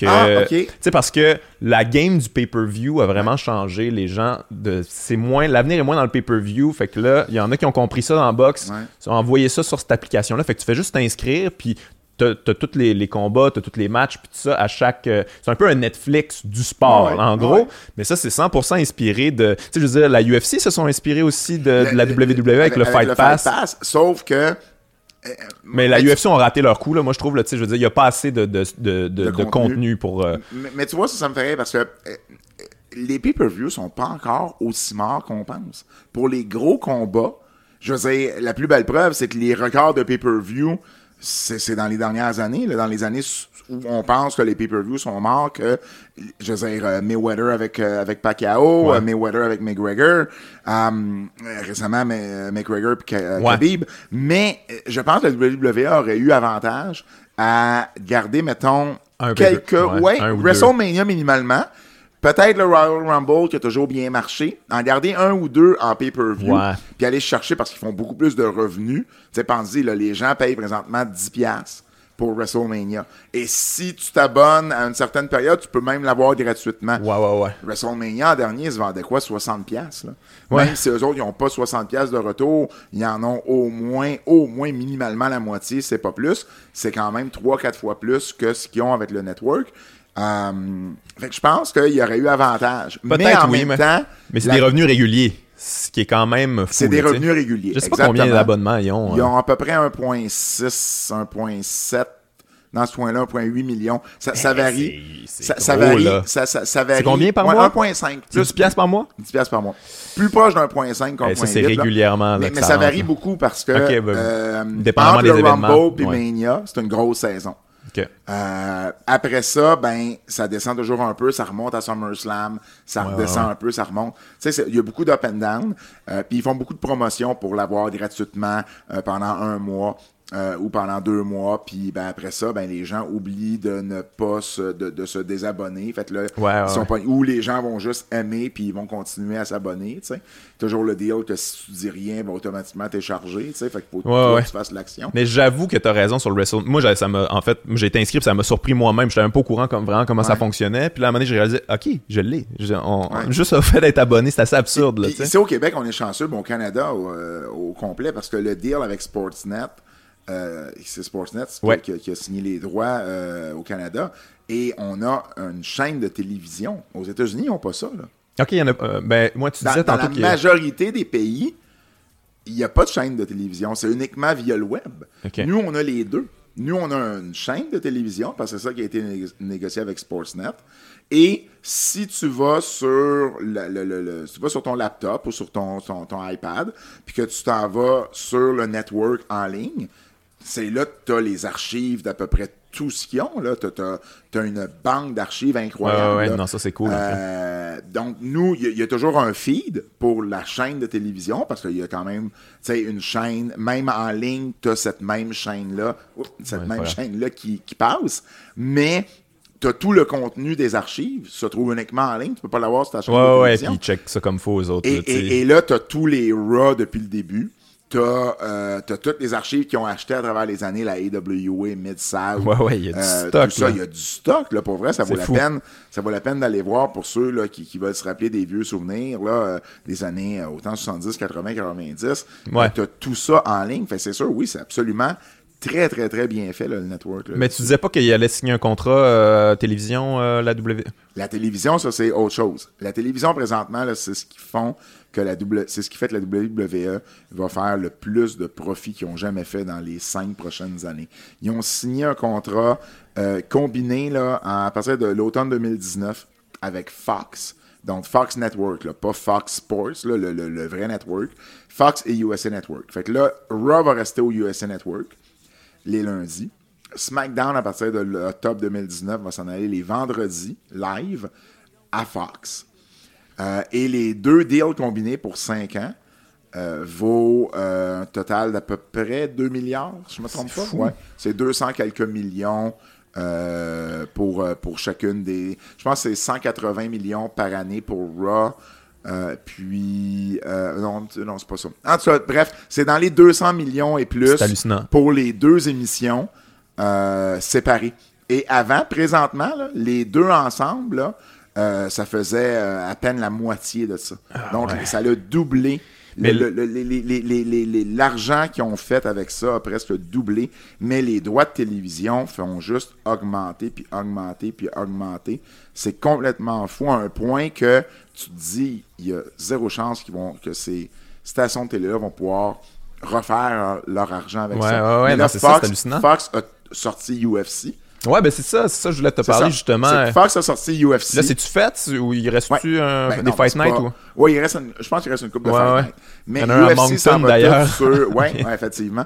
UFC s'en va tout à E ESPN, Et c'est ça. sur la plateforme web et à E ESPN. Un moins gros contrat, me semble. un plus gros contrat Ah, qu'ils ont gros en contrat? ce moment. Mais un moins gros contrat, tu as la WWE. La WWE a signé pour plus d'argent que UFC.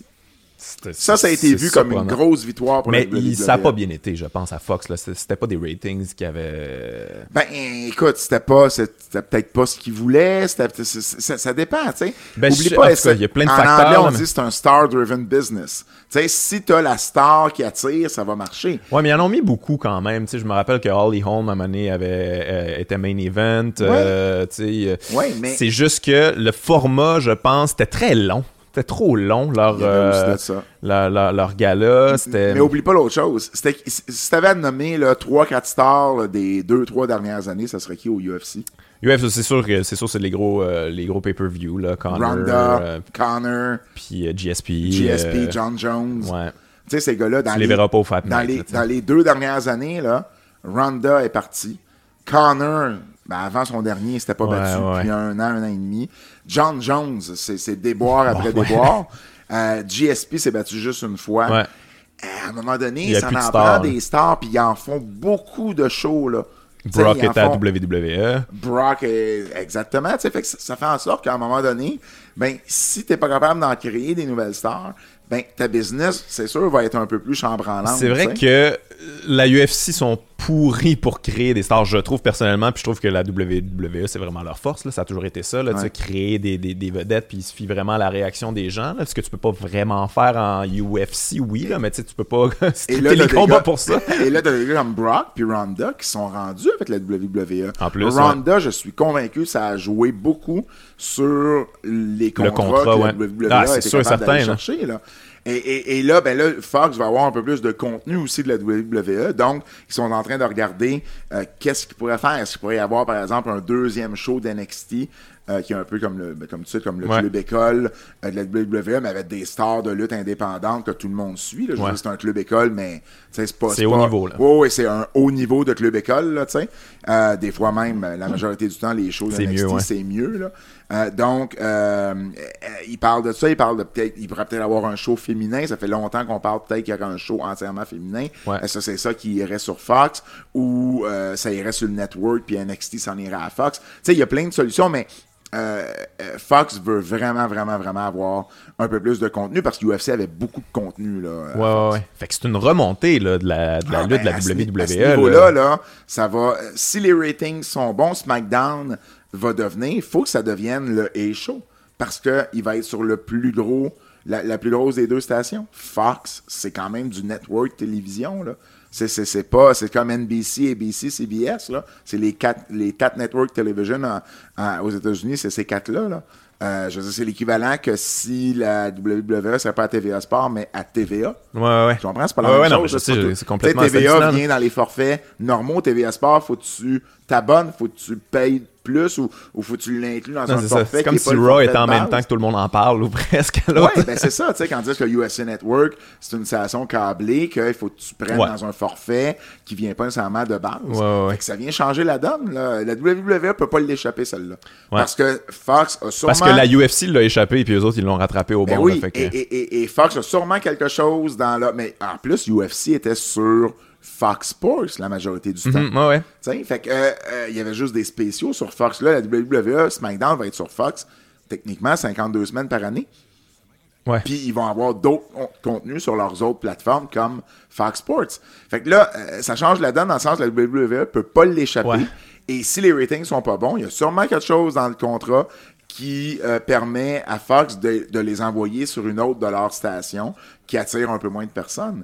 Mais là, ça pourrait être une, une grosse remontée de la WWE. C'est quand même un dans- gros revirement de situation. Parce que Ouais. Moi, j'ai toujours eu l'impression que justement, là, depuis la montée de la UFC, j'avais l'impression que ça érodait vraiment la WWE. J'imagine qu'un peu aussi, là, en Ils sont même en temps. compétition au point que, tu sais, Vince arrête pas de dire, non, non, on n'est pas en compétition avec eux, mais en même temps, dans les contrats, des gars, c'est marqué qu'ils peuvent pas aller faire du MMA ou du, tu sais, aller au UFC. C'est sûr, c'est sais, Ça sûr. fait partie des, des, des, des, des Depuis des Brock, j'imagine. euh, puis là, il y a eu CM Punk là, qui, qui- Ouais, qui- ouais, qui a fait un fou de lui. Ça, euh. ouais, ça a moins bien été pour. euh, Ouais, mais il l'a essayé. Regarde, Mais il, il continue. T'as vu ça? Il continue à s'entraîner. Il, va revenir. Il, ça sera sûrement pas au UFC, mais. Non, mais pour vrai, ça se peut. Ça se peut. J'ai- lu ça, Ouais. qu'il continue à s'entraîner, puis euh, le, le- le contrat est pas brisé, puis que d'après moi, ils vont le réessayer genre sous sous sous carte. euh, Je sais pas trop. Là, Ouais, je sais il pas pourrait trop l'essayer à la télévision. Il y a encore de l'intérêt. À chaque Ouais. fois qu'il est, ben, les deux fois qu'ils ont été là, ça, ça a donné un petit peu plus Ben ouais, de parce que c'est quand même un- un nom connu. Et, euh, tu sais, bon, il dire, moi, je voulais le voir là, se faire péter la gueule. Oui. Là, tu sais, c'est, pas Ben, poche à dire, ben, mais je veux non, dire. je non, mais tu sais, je voulais, je, je, je voulais pas qu'il perde, là, mais je savais qu'elle allait perdre. là. je veux dire, c'est sûr et certain. Fait que moi, ça m'intéressait. C'est comme, mais mon Dieu, comment il va se débrouiller à ce Ouais. niveau-là.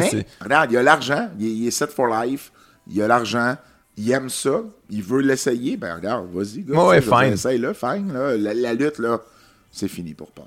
Euh, Je serais bien sûr. Ah ouais? Ok, lui, il est brouillé les. euh, il, il- il- il- il s'est embrouillé avec tout le monde. Il y a même plus, il y a même plus un ami dans le business. Ah ouais. Même plus un ami. Moi, je l'avais entendu, je pense, au podcast de Cool. Steve, euh, Steve Ouais. Austin. C'était ça, non? Ah, ok, mais un autre podcast Mais où mais- il mais il y avait un de ses meilleurs amis, c'était Cole Cabana, euh, qui est un lutteur indépendant, qui a un podcast qui marche super bien. Puis euh, c'est euh, c'est là qu'il avait parlé, c'est là qu'il avait parlé là, de- du, du médecin là, qui l'avait maltraité à la WWE, puis il y a eu Ouais, une ouais. poursuite de la part du médecin, puis tout ça. Puis finalement, il devait, il devait genre s'arranger des frais d'avocat de Cabana, parce que Cabana fait pas le même, tu sais, avait pas la même argent de Punk. Et euh, finalement, il s'est reviré contre Cabana, puis il a dit, bah, regarde, tu me dois tant euh, pour, euh, pour les frais d'avocat que Jean lui, lui avait dit qu'il était pour lui payer. C'était un de ses derniers amis dans le business, puis il a fini par tu sais, Ok, briser mais les ponts de ce que je comprends, il y a un gros ego, j'imagine. Ah, il est pas il facile, à, chose, il est pas facile à gérer. Tu sais, pour euh, honnêtement, pour penser qu'à 38 ans qu'il a commencé à s'entraîner Ouais, pour le MMA, à peu près, à ouais. penser à, que dans ta tête, là, tu te dis comme, moi, je vais commencer à m'entraîner, puis je vais être au niveau UFC. C'est comme, hey, t'es pas là, le dude, là. Tu sais, puis c'est comme, c'est à la limite un énorme manque de respect pour les gars qui font Ouais, ça. mais sais, tu regarde, peux. Herschel, Walker l'avait. C'était-tu Herschel Walker? Il me semble c'est lui, Herschel Walker l'avait essayé aussi. Puis il s'était battu contre Randy Couture, me semble. Il me semble que c'est Herschel Walker. Il y a un ancien joueur de football qui l'avait essayé. Euh, ben, il y a Bobby Lashley qui. Non, non, c'est un joueur de football. Euh, fin des années Ah, 2000. ça se peut, ça se peut. En tout cas, puis, puis lui. Il y a les boxeurs, c'est Ray Mercer Ouais. avait essayé, puis c'était- Mais, mais, mais, me semble que c'était Walker, puis ça avait super bien marché. Lui, il avait été comme. Il avait montré qu'il avait des skills. Il était juste trop vieux pour continuer. Mais il avait des skills. Tu sais jamais. Lui, la différence, c'est que Punk avait même pas de background de combat. là. Il avait pas fait de lutte amateur. Il avait pas fait. Il, il avait pas fait de judo. Pas Rien. fait rien. Puis tu le vois de la manière qu'il bouge puis tout ça, il Ouais. y a même pas une c'est poche à dire parce que c'est un, un bon lutteur. Moi j'étais un fan Ouais. du lutteur Gros CM Punk, mais il y a pas la coordination, il y a pas le y a Ouais, pas le y a pas la technique, il a pas le tu sens que même s'il avait fait ça depuis qu'il était jeune, pas sûr qu'il se serait rendu très loin et là il a Peut-être. 38 ans, Ouais. il essaye ça. C'était un petit peu épouvantable, c'était épeurant à limite. Ça n'a jamais été quelqu'un qui. Toujours quelqu'un qui a été assez euh, polarisant. Ouais. Euh, moi, je me souviens, là, euh, dans les années euh, 2000, euh, je voyageais beaucoup avec Kevin Owens puis Sami Zayn euh, quand il était sur les Indies. Je me rappellerai toujours, on était à- en banlieue de Boston. Tu voyageais fois. avec eux autres pour tu les couvrais ou tu Ben, c'est- devenu c'est des Juste toi, moi. tu les aidais des dans- à moi puis tu sais souvent on j'aimais ça aller voir les shows fait Ok, que on- simplement. on, on- je voyageais avec eux autres on faisait des allers-retours Montréal Boston Montréal Philadelphie. New York je me promenais beaucoup Ouais, avec eux autres Ce qui a, ce qui a amené à ce que quand Ring of Honor est venu à Montréal euh, ben il y a bientôt 10 ans euh, ben c'était moi qui étais le promoteur local pour, euh, pour. Ring of Honor euh, je fais une parenthèse, mais on avait, on avait du talent, ce show-là. Je vais Ouais, non, en, en c'est parler bientôt, là, ouais. Da- Daniel Bryan était sur le show. Yes. Euh, Kevin Owens, Sami Zayn, Ouais. évidemment. Kenny Omega, qui est une, gros- un Canadien puis qui est devenu comme le meilleur lutteur au monde en ce moment, là, qui lutte pour New Japan.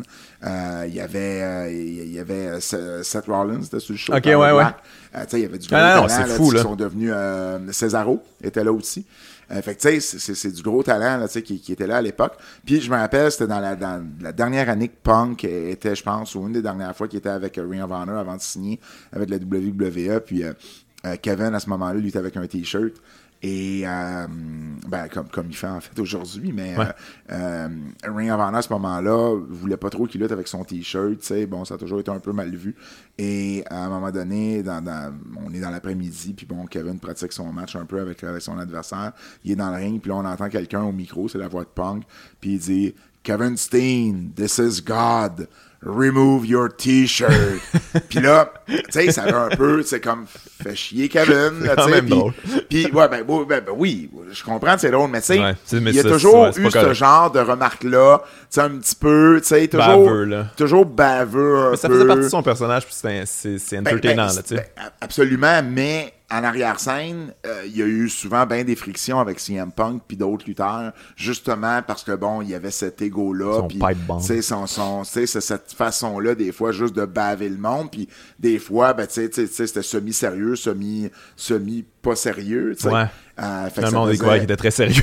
ben, c'est ça, tu sais. Mais ceci dit, je vais quand même préciser que j'ai énormément de respect pour le fait qu'il l'a fait. Là, ah, il est allé dans l'octogone, puis euh, il en a mangé des coups. Là. Son dernier, c'était pas chic, là, tu sais, puis euh, l'autre se forçait à peine. non, non, non, mais euh, écoute, ça, pour vrai, là, je, je, je, le ferai jamais, moi. Mais, ce, qui, ce qui fait remettre en perspective les succès de Brock Lesnar, tu sais, c'est hallucinant qu'il ait réussi à faire ça. C'est oh, ouais, un, un, lutteur euh, de haut calibre. NCAA champion, là, je veux dire. Oui, oui, mais tu sais, c'était ça. C'était ça son background. Puis je veux dire, il n'y avait pas de background de striking. Il y avait, puis il a lutté longtemps. Puis il était rendu quand même, pas, il était quand même plus vieux là, quand il a commencé. Fait que c'est assez hallucinant d'avoir réussi à. Absolument. C'est un physique euh, mutant, là, on ben s'entend. Ben oui, mais, mais au moins, il y avait déjà ce background-là. Il partait déjà avec une coupe de. de, de, de, de une coupe de, de, Non, non, c'est sûr, si un Punk, c'était pratiquement impossible. C'était pratiquement impossible qu'il y ait euh, le moindrement de succès. Mais ouais, Brock Lesnar, c'est vraiment quelque chose euh, qui est hallucinant. Brock, qui a fait ses débuts, je sais pas si tu savais, mais il a fait ses débuts à la WWE à Montréal. Ah non, je savais pas. Ouais. Ah ouais, dans un house show. non, non, dans un Raw. Euh, le Raw après euh, WrestleMania en 2002. OK. Euh, Brock a fait ses débuts, ses débuts ici à Montréal. La première fois qu'on l'a vu à ah, Raw, c'était ici à Montréal. Ah ouais, ok. Hein, je savais pas, j'étais pas au courant de ça. Écoute, on a fait une longue parenthèse quand même, mais je voudrais quand même revenir à l'histoire de la lutte au Québec parce que je trouve que c'est quand même important de de de de, de remettre. Tu sais, parce que toi, ton livre s'appelle euh, s'appelle Mad Dogs, uh, Midget and Screw Jobs en, en, anglais. Mais parlons de Mad Dog justement, parce que comme une des figures les plus légendaires de l'histoire de la lutte euh, au Québec. Là, tu dis, c'est assez fascinant ça que tu dis Mad Dog Vachon à n'importe qui, les gens ils savent c'est qui, mais c'est vraiment pas tout le monde qui l'ont vu se battre. Absolument pas. Absolument pas. C'est un peu comme Carpentier. C'est un nom qui est très commun, mais euh, je pense que Mad Dog l'est encore plus. Pourquoi?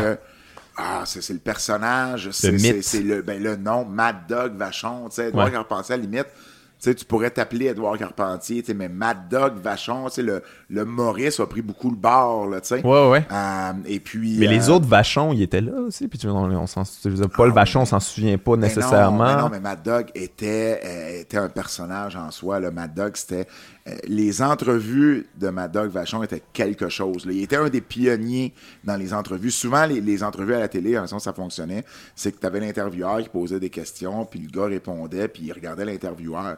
Mad Dog, lui, à un moment donné, il a décidé de parler directement à la caméra. Ah ouais, ça a été le premier à faire ça, ce genre de promo-là. C'est un des premiers. Mais qui, s'en est servi comme faux. Qui s'en est servi. Fait que lui, c'était tasse-toi ah l'annonceur, m'a parlé direct. Fait que là, t'es à la maison, là, tu regardes surtout, surtout la télé avait une dizaine d'années à ce moment-là, là, tu sais, donc t'étais pas habitué de voir ça, puis là, Colin, il, parle à moi, là, oh, ouais. tu sais, puis tu sais, avec sa voix, qui était assez, que, que j'émettrais pas parce que je suis mauvais pour imiter, mais qui avait une voix, tu très, très rauque, euh, très spéciale, il y avait un look, tu sais, il manquait une coupe de dents, il y avait une barbe, il y avait pas de cheveux, puis ça, c'est un look, là, tu sais, qui, a, aurait gradué avec les années, là. Je veux dire, euh, tu regardes une photo de Mad Dog Vachon quand il avait 18 ans, euh, tu lui aurais donné un premier rôle à Hollywood. Et à un moment donné, ben les choses ont évolué. Euh, il y a une petite bédaine, une barbe, il a perdu ses cheveux. Euh, il y a eu, il y a eu, il y a eu des problèmes aux, cordes vocales, ce qui a donné cette voix-là. Et là, c'est devenu le personnage qu'on a connu avec un style qui était aussi très physique, très. Euh, euh, il y a des gars qui aimaient pas ça lutter avec Maurice là parce que euh, il pouvait être stiff là. lui, ouais. Lui, la meilleure des choses là, c'est si si est stiff avec toi, il y avait beaucoup de respect si tu lui renvoyais la, la, la, chose à ton à, ton tour tu sais. Mais je veux dire, il y a des gars là, ils pouvaient graffiner dans le dos, mais graffiner pour vrai là, les gars ils saignaient du dos là. Pour vrai là, pas tout le monde qui aimait ça lutter avec Maurice. Mais il était il y avait un style que. Être mal vu, ça, être stiff. Euh, tu sais, pour, euh, pour les gens qui écoutent, qui ne savent pas nécessairement être stiff, c'est quand tu, finalement, tu donnes des coups un peu, un peu vrais, là. Un, peu plus vrai, là. ouais, ouais, ouais, mais, oui, Euh, mais c'est parce qu'il y a des techniques quand même pour éviter de blesser les gens. Puis ceux Ouais. qui sont stiff, les Mais, mais il était respectent pas stiff, dans, il était pas dangereux. Il était stiff. Il y a une différence entre dangereux et stiff. Ou il y a une différence entre careless et stiff. Tu sais, tu vas, tu vas faire, euh, euh, tu vas faire une souplesse à quelqu'un ou, tu sais, une manœuvre où il risque de tomber sur le coup. Ben, crème, si tu le places pas comme il faut, là, tu, tu, tu- le gars, tu peux le tuer, là. Ouais, ouais, ouais. Tu sais, fait que ça, faut que tu sois, faut pas que tu sois dangereux, faut pas que tu sois careless dans ces manœuvres-là. Ouais, ouais. Mais euh, de rentrer ton coup de poing un petit peu plus, un petit peu plus fort. Sur- il faisait ça surtout avec les plus jeunes des fois. Euh, Les dompter. ou, ou des fois, il aimait ça jouer un peu des tours. Fait tu sais, des fois, il, il était un peu plus cruel dans ses choses. Ah ouais, un bon petit tour à jouer, ça, comme. Ben oui, tu sais, des zones dans le dos. Là. Ah ouais. Ah, ben, voyons. Tu sais, trouve pas ça drôle? Euh, ben, Gino Brito me raconte euh, qu'à un moment donné, il fallait qu'il frappe avec, je pense, une, une caméra, puis euh, oh boy, que le caméra, il l'a eu la tête, puis pas à peu près, tu sais. Ok. Fait que, tu sais, c'est pas tout le monde qui aimait ça, mais en même temps, il était respecté, Maurice, parce que, euh, tu sais, il savait que, tu sais, c'était un gars qui attirait des foules, qui attirait des codes d'écoute. Euh, si tu travaillais avec Maurice, t'étais pour faire de l'argent. Fait que, tu sais, ça aussi, ça vient faire en sorte, des fois, que tu te dis, bah, OK, regarde, ça vient avec, là, mais, tu sais, m'a me fermer, puis, tu sais, ça va bien aller. Puis, bon, c'était pas 100% du temps non plus, là, tu sais. Non, non, je comprends. Euh, mais Maurice, quand il, quand il l'échappait, là, quand les fils se touchaient, Maurice, là, les fils se touchaient, là. Ça, euh, euh, tout le monde, tout le monde qui a travaillé avec va te le dire, mais Maurice a été une, une- ça a pris du temps avant qu'il devienne une star ici. Il a fallu, au, début, là, c'était un lutteur olympique, Maurice, on n'oublie pas. Là, il ouais. fait les Jeux olympiques de 48 à Londres. Il a fini euh, 7 ou 8e, si mon souvenir est bon. En 50, à Auckland, en Nouvelle-Zélande, les Jeux du Commonwealth, qui étaient à ce moment-là les Jeux de l'Empire britannique. Euh, il, était, il a fini premier, il a gagné une médaille d'or là-bas. Euh, et il est revenu ici. Et là, ben, euh, il a commencé à être. Tu sais, il y avait, il y avait une, il y avait une réputation, il y avait un background qui venait avec Maurice. Là. Maurice, là, jeune, là, euh, son sport préféré, là, il habitait dans le coin de, de, de, de Ville-la-Salle, Verdun, là, dans ce coin-là. Euh, et euh, Ville-et-Mort, en fait, pour être Ouais, ouais. précis. Et son sport préféré, jeune, lui et sa gang, c'était de battre les Anglais du coin. C'est- C'était son sport préféré. Pour vrai? Euh, et, et, et, Ce qui est un sport. ce qui est euh, un sport, hein, je veux autre. dire, hein, On vous le conseille pas à la maison, mais. Non, exactement. Et puis, euh, plus les années ont avancé, ben, à un moment donné, il est devenu comme doorman dans les clubs. Mhm. Puis là, ben, entre autres, quand il est revenu de, de- des Jeux de l'Empire, euh, ben, il est devenu doorman. Puis c'était un des meilleurs doormen en ville. là. Tout le monde voulait l'avoir. Là. Il a travaillé pour Vic Cotroni, qui était le parrain de la mafia à l'époque. Ouais, ouais. puis tout. Et, et il, était, il était dangereux. Là. Je veux dire, lui, quand il se mettait, dans les fils se touchant encore là, là, il se mettait à battre un gars. Là, à un moment donné, un, un de ses collègues, il disait Hey, wow, là, tu es en train de le tuer. Là. Euh, puis à un moment donné, il y a Armand Courville, qui était le bras droit de Vic Cotroni.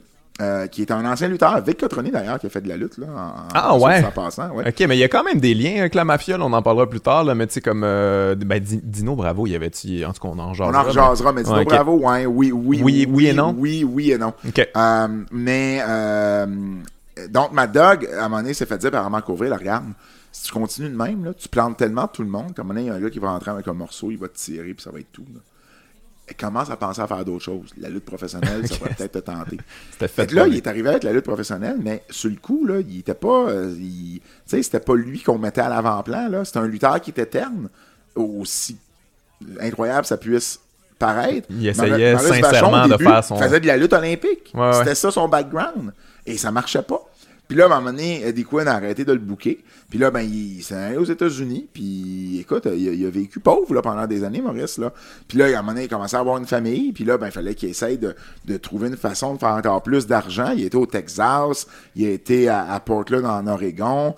Euh, c'est là qu'il a commencé à avoir son surnom de Mad Dog. Il a été à Minneapolis. Là, il a super bien marché. C'est juste avec le Grand Prix qu'il est devenu vraiment une star ici. Euh, puis par la suite, ben, dans les années 80, c'était, il était en fin de carrière, mais là, il a commencé à faire beaucoup d'apparitions à la télévision. Là. Je, dire, il- je sais plus le nombre de fois que Jean-Pierre Coallier l'a reçu à Adlib. Ouais, ouais. Euh, il, animait, il animait avec Michel Jasmin à Québec. Euh, il a commencé à faire de la radio. Il y a eu un... Ok, eu- je savais pas qu'il avait fait autant de trucs dans les Ah, médias. ben oui, il y avait... c'est pour ça que les gens le connaissent autant. ben oui, c'était un critique, un critique, euh, critique culinaire à l'émission de Michel Jasmin. What? Il y a eu une chaîne de une restaurants. là? Ben oui, c'était toujours un peu humoristique. Ok. Et il allait vraiment dans des restaurants, là. Ah ouais, Et- et il y, Mad a eu une, Dog. il y a eu une chaîne de, de, de, de fast-food, les Mad Dog Burger. Ah, qui- je savais pas ça? Il a, il a- il a fait, il y a eu une émission pour enfants, le pirate Mad Dog. Mad Dog Vachon qui a eu une émission pour enfants. Mais le, il y avait donc bien un bon gérant. le même gars, c'est le même gars qui, en 73, quand les billets se vendaient pas assez pour le show par Jarry contre Keller Kowalski, à un moment il a décidé de faire une entrevue, il s'est mis une corde au cou, puis il a dit, dans son entrevue, à un moment la fin, c'était « Si j'arrive pas à battre Keller Kowalski, je vais me suicider. » Puis il s'est mis une corde au cou. Tu pourrais plus faire ça aujourd'hui. Ce même gars-là, 15 ans plus tard, faisait un show pour enfants. C'est de la bonne promo, ça. Je pense que je vais faire une vidéo de ça Ah ben, avec une écoute- corde au cou. Si vous venez pas à mon show, mais tabarnak, je me suis. Ben, c'est devenu le Aïe, plus aïe. gros show de l'histoire de la lutte au Québec. 29 000 Mon Dieu, on l'a pris au sérieux. Qui, qui sont venus au Parc Jarry. Puis non seulement ça, ils devaient affronter au départ Joe Leduc, qui était la grosse rivalité Mhm. les Vachons et les Leduc. Et Joe Leduc et Paul Leduc sont tournés avec Rougeau. Euh, donc, ils n'ont jamais pu même faire la promotion du combat, mais à l'interne, ça avait été décidé, c'était pour être ça. Puis là, à un moment donné, ils se sont dit, ben, qui on pourrait faire affronter Mad Dog, tu sais, Mad Dog qui était un heel, tu sais? Ouais. Et là, Paul Vachon a dit, c'est qui le plus gros heel du Québec? Il dit, ben, de l'histoire du Québec, ben, ça a été Keller Kowalski. Il dit, ouais, il dit, tu vas affronter Kowalski. Il dit, ben non. Il dit, voyons, on est tous les deux heels, Ouais, ça marche ouais. pas. C'est Il pas. dit, euh, non, non, le monde va en prendre pour toi. Parce que t'es leur heel à eux. Kowalski, c'est un grand lait polonais qui a un nom qui, qui, qui, qui, qui arrache les oreilles. Là. Toi, t'es Maurice Vachon, un gars de Villemort. Les gens vont prendre pour toi. Puis à partir de ce moment-là, Les gens sont Maurice. Vachon a passé pour un babyface au Québec. Ah ouais. Mais ça, c'est, euh, ben, finalement, c'est un peu comme un, un peu un Steve Austin, à quelque part, là, tu sais, qui était un heel Ouais, qui, est- qui, un qui est viré du bon bord. euh, Ouais, les gens l'aimaient pour ça. Puis il changeait pas son style. Comme Steve Austin n'a pas changé son style. Ouais, mais c'est juste, c'est nous, finalement, on a Ben décidé oui. que, ah, on l'aime, là, le, le heel, Ben il, oui. il- Ben le oui, il avait fait la même chose quand il avait commencé ici au Québec à Chicoutimi dans les années 50. À un moment donné, il avait affronté un Libanais à Chicoutimi. Puis les deux étaient heel, mais ils ont pris pour Maurice ouais. parce que c'était leur heel à eux, tu sais. Fait que c'était, ouais. Puis ça, à cette époque-là, c'est ça, ça remplissait des, euh, ça remplissait des forums puis des, des auditoriums de Verdun. Puis c'était, beaucoup de, c'était beaucoup de gens là, qui se déplaçaient Ah, ben pour oui, la lutte. Le- Lutte Grand Prix, c'est probablement la, la plus grosse période. On parle beaucoup d'Eddie Quinn et Yvon Robert Ouais. qui a été une grosse période. Parce que ça a été sur une longue période, c'est 39 à 63, 64. Mais Lutte Grand Prix, la rivalité Lutte Grand Prix, les As de la lutte, ça a été de juin 71 à euh, fin 73. Mais ça a été un deux ans là, Ah ouais, intense. intense, intense. Le Grand Prix était fort à Québec. Là. Il remplissait 15 000 personnes au Colisée de Québec régulièrement. Au forum, à un moment donné, il roulait beaucoup plus souvent que les Rougeaux, que les As de la lutte, puis il faisait des belles foules. À Québec, c'est la rivalité Rougeau, euh, pas Rougeau, mais Vachon-le-Duc qui marchait bien. Euh, à Montréal, c'était la rivalité entre le géant ferré et Don Léo Jonathan, Ouais, ouais, qui a attiré Don Léo Jonathan, qui est décédé là, tout, euh, Ah ouais, il y a deux semaines, ouais, 87 Ah ans, et, et qui a attiré des, des super bonnes foules parce qu'à Montréal, Paul Vachon était le promoteur. Le gars qui avait son nom sur la licence de promoteur pouvait pas lutter à Montréal. C'est pour ça que Johnny Rougeau, du côté des Rougeaux, c'était pas lui. C'était Bob Langevin qui était le promoteur local pour que. Johnny Rougeau puisse lutter au forum. Mais chez le Grand Prix, tu avais Carpentier puis Maurice qui étaient en haut de la hiérarchie. Puis Paul Vachon et Yvon Robert Junior, le fils d'Yvon qui a pris les parts de son père quand il est décédé, euh, ben eux autres, ils étaient un peu moins haut dans l'échiquier. Fait que tu pouvais pas avoir Maurice et, et, et Carpentier comme promoteur. Fait que Paul l'était. Fait que Paul pouvait lutter à Québec parce que les règles étaient différentes. Mais à Montréal, il pouvait pas. Fait que tu pouvais pas faire les Vachons puis les Leduc à Montréal. C'est la seule place où ça a jamais eu lieu. Verdun, tu pouvais. Ah. Parce que Verdun faisait pas partie de la même, faisait pas partie de Montréal à l'époque, faisait pas partie de la même commission athlétique. Ok, ok, ok. C'était comme à part, tu sais, ça, ça, ça a été Ah, annexé ouais. à Montréal plus tard.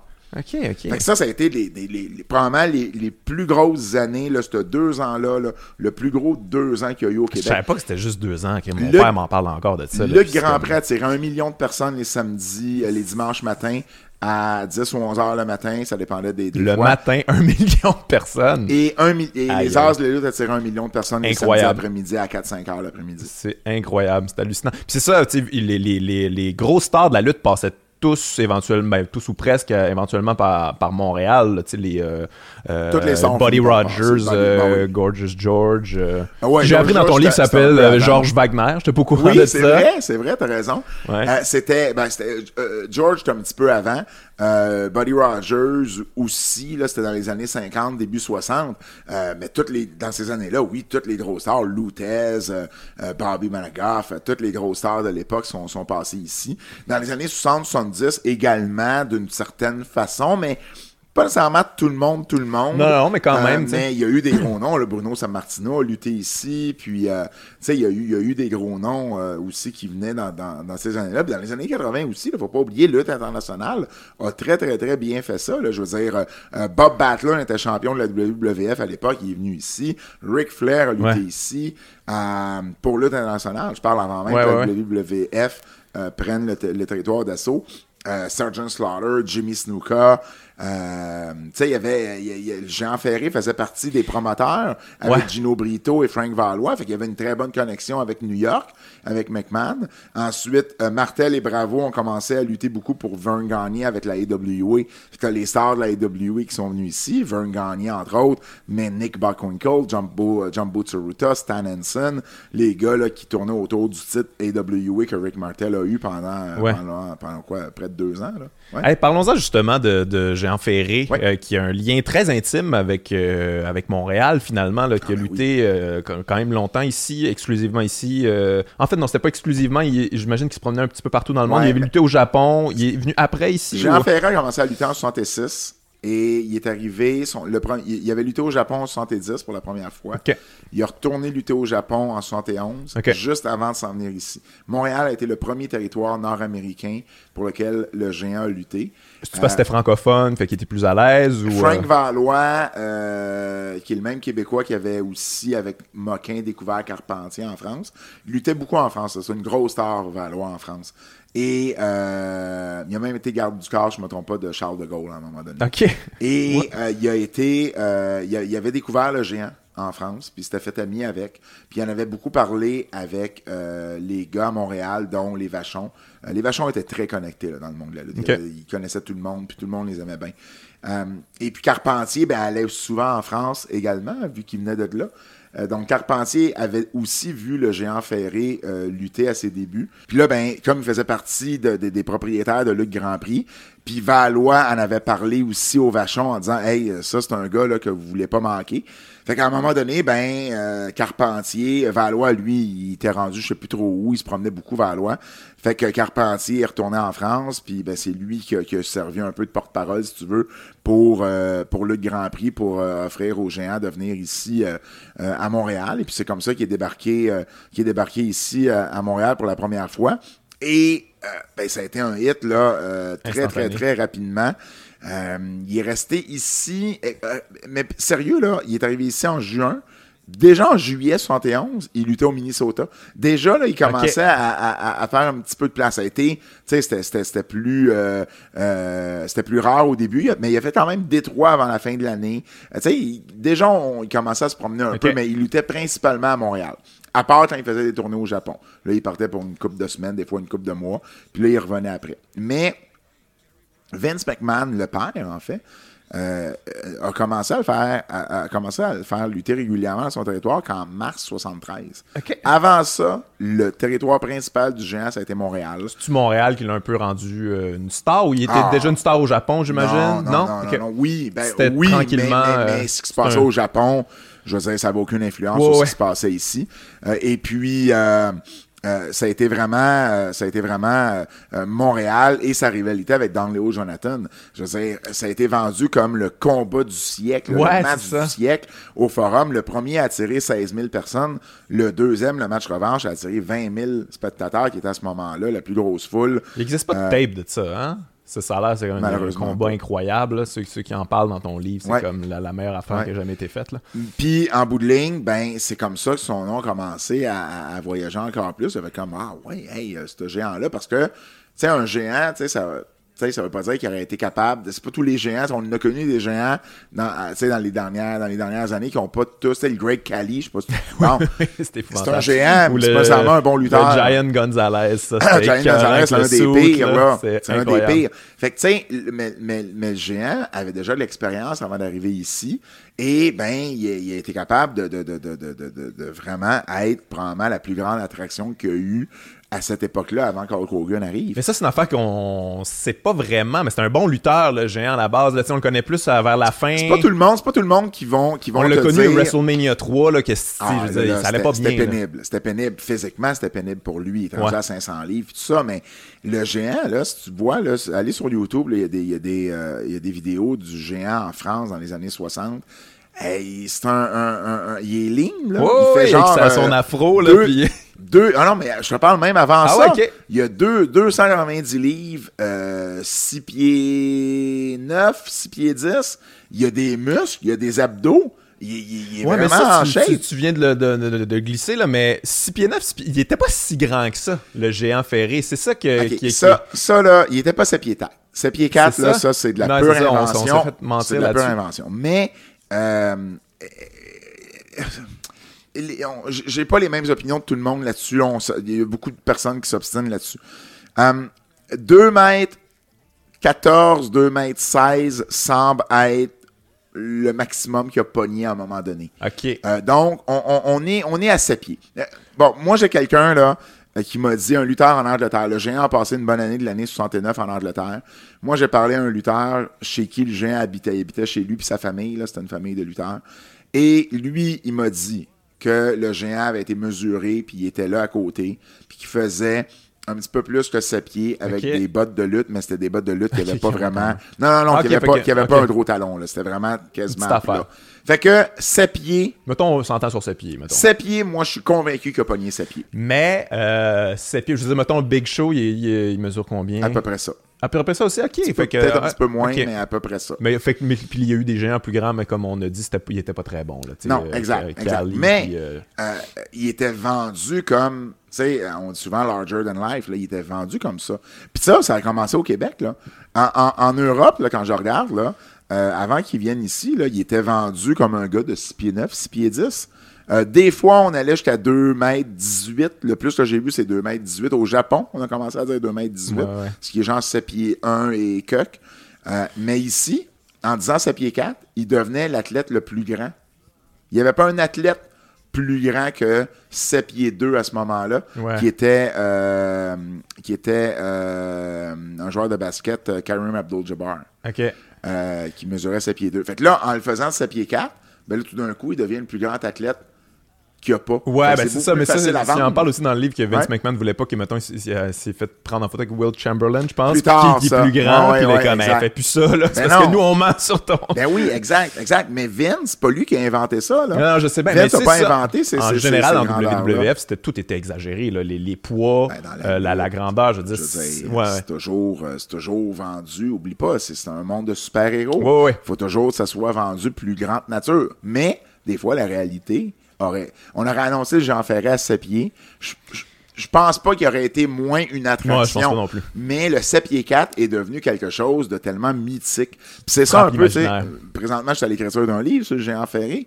Et, et, et c'est justement, c'est d'essayer de debunk un peu toutes ces, ces, ces histoires-là. Y Parce en qu'il y en a, hein. une trollée. Puis il y en a que le géant lui-même a commencé Ah ouais? à, à, à, à- à- Ben oui, les, les gars, dans ces années-là, ils, ils vendaient, ils, ils- ils protégeaient leur personnage. vendaient leur personnage. Ben ouais, oui, je veux grand. Carpentier disait que euh, Georges Carpentier euh, faisait partie de sa famille, là. C'était pas vrai. Ouais, ouais, ouais.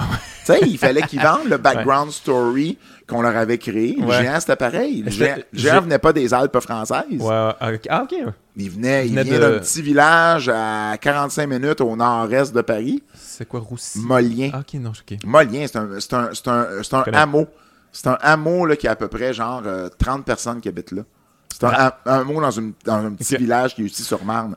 Mais de dire que c'est le géant des Alpes, Ouais, ouais, ouais, ça fait plus. tu sais, moi, je me rappelle, il y avait même eu une photo à un moment donné, une, promo- une photo promotionnelle où tu voyais le géant, puis tu voyais les Alpes en arrière, puis le géant était plus grand que les Alpes. Ça vient chercher l'imaginaire des gens, mais ça fait toute partie de sais, c'est ça qui est un peu, euh, un peu Chris, c'est que autant ces légendes-là sont pas vraies, puis moi, comme historien, j'aime aller chercher les vraies affaires, ben en même temps, ces légendes-là, c'est ce qui lui ont permis d'être le gars qui est devenu. Parce que oui, c'est sûr que juste de dire 7 pieds 4 ou 7 pieds, c'est pas ça, mais c'est le tout. C'était Ouais. le 7 pieds 4, c'était son poids, c'était d'où il venait. C'était toute cette, euh, cette, cette- cette- mentalité-là d'exagération Ouais, autour ouais, du géant. Créer un mythe. ben, il crée un mythe. Ric Flair, ben, ça c'est dans le documentaire hein, sur HBO, Ric Flair dit que au- à ses débuts, quelqu'un lui avait dit que le géant ferré avait deux sets dedans, avait comme deux rangées de dents. Puis il dit il y avait il y avait deux tout, il y avait deux rangées de dents, il y avait deux cœurs, il y avait deux tout. Puis What? il dit je le croyais. Tout ce qu'on disait sur le géant, Ouais, ouais. les gens le croyaient. C'était ça qui était, euh, Mais qui c'est était toi, dans, comme fait que là-dedans, toi, tu, dé- tu départages les mythes On de va réalité. départager. Tu sais, mettons, le, le- le- son affaire, là, de, tu sais, com- combien de bières, là, qu'il avait bu une Ah, soirée, mais ça, c'est quoi, ça, ça? 100, 107 ou 108. Mais ça, c'est difficile. Parce que C'est ça, difficile, ouais. ça, je veux dire, Faut tu oui. fies à la parole des tu gens. à la parole des gens. Euh, on essaie d'aller chercher des, des, des gens qui, eux, l'ont vu et n'ont pas Mhm. juste entendu, mais chacun a son histoire de bière. En bout de ligne, 108, là, il l'a peut-être fait une fois, tu comprends? Mais Oh, tout oui, le non, monde en parle de ce 108-là. Mais euh, moi, Gino Brito m'a toujours conté que il est parti d'Ottawa une fois avec le géant et euh, il avait acheté une caisse de 24. Ouais. Gino conduisait, il y en a bu une ou deux hein, dans ce temps-là. hein, c'était permis. Oh, ouais, c'était, ben permis. C'était pas permis, mais c'était accepté, faut le Ouais. voir. Euh, le géant a bu les 22 autres. Arrivé à la frontière Ontario-Québec, le géant qui dit Gino, il n'y a plus de bière. Il n'y avait plus de bière? J'ai un accent français très à chier. Non, non, c'était Mais euh, il y, y avait- il y avait plus de bière. Fait qu'ils ont été rachetés une caisse de 24. Par le temps qu'ils arrivent à Montréal, il n'y en avait plus. Mais c'est ça, niveau alcool, euh, Jean Ferré, c'était quelque chose. C'est venu avec les années. C'est venu avec les années parce que il Il était pas le même aussi, au là, début. capable d'en prendre. Oui, puis à un moment donné, à partir du moment qu'il a su qu'il y avait cette maladie-là, qui était l'acromégalie, la, maladie, du- on appelle ça des fois le gigantisme. Ouais. C'est pas la même chose, là. il y a une différence entre les deux. Le gigantisme, c'est une conséquence de l'acromégalie. C'est pas tout le monde qui a l'acromégalie qui a les mêmes symptômes. Et euh, puis qui s'est fait dire qu'il vivrait pas vieux. Il a fait Euh, comme ben, je pense que c'est un peu ça qu'il a fait. Il a fait comme fuck off. Puis, tu sais, m'a, m'a, m'a- Vive ma vie m'a- au- m'a- vive au ma vie. maximum. Je voyage beaucoup, j'ai cette chance-là. Fait, tu sais, m'en profiter. Euh, puis c'est là qu'il a commencé à boire un peu plus, manger un peu plus. Puis, euh, Il s'est battu sous aussi, là, tu sais. Il me semble qu'il y avait des, il y a des vidéos. il aimait pas ça. Il aimait pas ça, se battre. Ah, tu veux dire, ah, dans, dans, dans, le ring? la- Dans l'arène, ouais, ouais, ouais. Ah là, oui, ben, au Japon, ben, me ben, je semble. sais, ou, je sais, me il rappelle pouvait arriver backstage avec, euh, avec, euh, une bouteille, puis prendre une deux bouteilles de vin. Puis, Ben, euh, tu le vois à un moment donné, il y a une vidéo sur YouTube, là, tu sais, comme il est, il, il, Ah il il dans est un chambranlant, câble, puis là, il y a de la mais, misère. mais tu sais, le géant, là, euh, c'était, c'était ça, là. Je veux dire, il, il pouvait se lever le matin puis déjeuner avec deux bouteilles de vin blanc, là. Tu sais, mais à la grandeur et à la grosseur qu'il avait, ben, il était plus capable d'en prendre que, mettons, moi pis toi. là. non, ça, c'est sûr. En, par- en partant, puis ben là, il exagérait. Fait que, tu sais, des fois, euh, c'est- sûr que... Mais tu sais, des bières, pour lui, c'était Ouais, rien. ouais, Ça, il prenait... une petite affaire, ça, il c'est un prenait du shooter. temps, là, avant qu'il y ait un feeling. Ouais, ouais, ouais, je comprends. Euh, ouais, il y, a- mais il y a beaucoup de légendes sur le. le- ben, j'en- ai entendu une euh, récemment qui est pas chic, là, mais euh, l'affaire avec Bad News Brown, euh, ça, c'est quoi ça qui est arrivé? Bad News Brown, il était. tu parles de l'autobus, là, il avait passé un commentaire. non, c'est ben oui, non. Oui, non, tu parles au Mexique, Non, je parle quand que, je pense qu'il y, avait des problèmes d'estomac. Ouais, c'est ça, c'est au ouais, Mexique, qui est au. Mexique, ok. C'est au Mexique, ouais. ouais. et, ça, c'était vers la fin de sa carrière. Ok, c'est ouais, fait que ça allait vraiment plus bien, À un moment donné, ben, il y, il- il y avait la face dans. Il y avait son cul dans la face d'un autre, puis ben, il a pas de de se retenir, puis.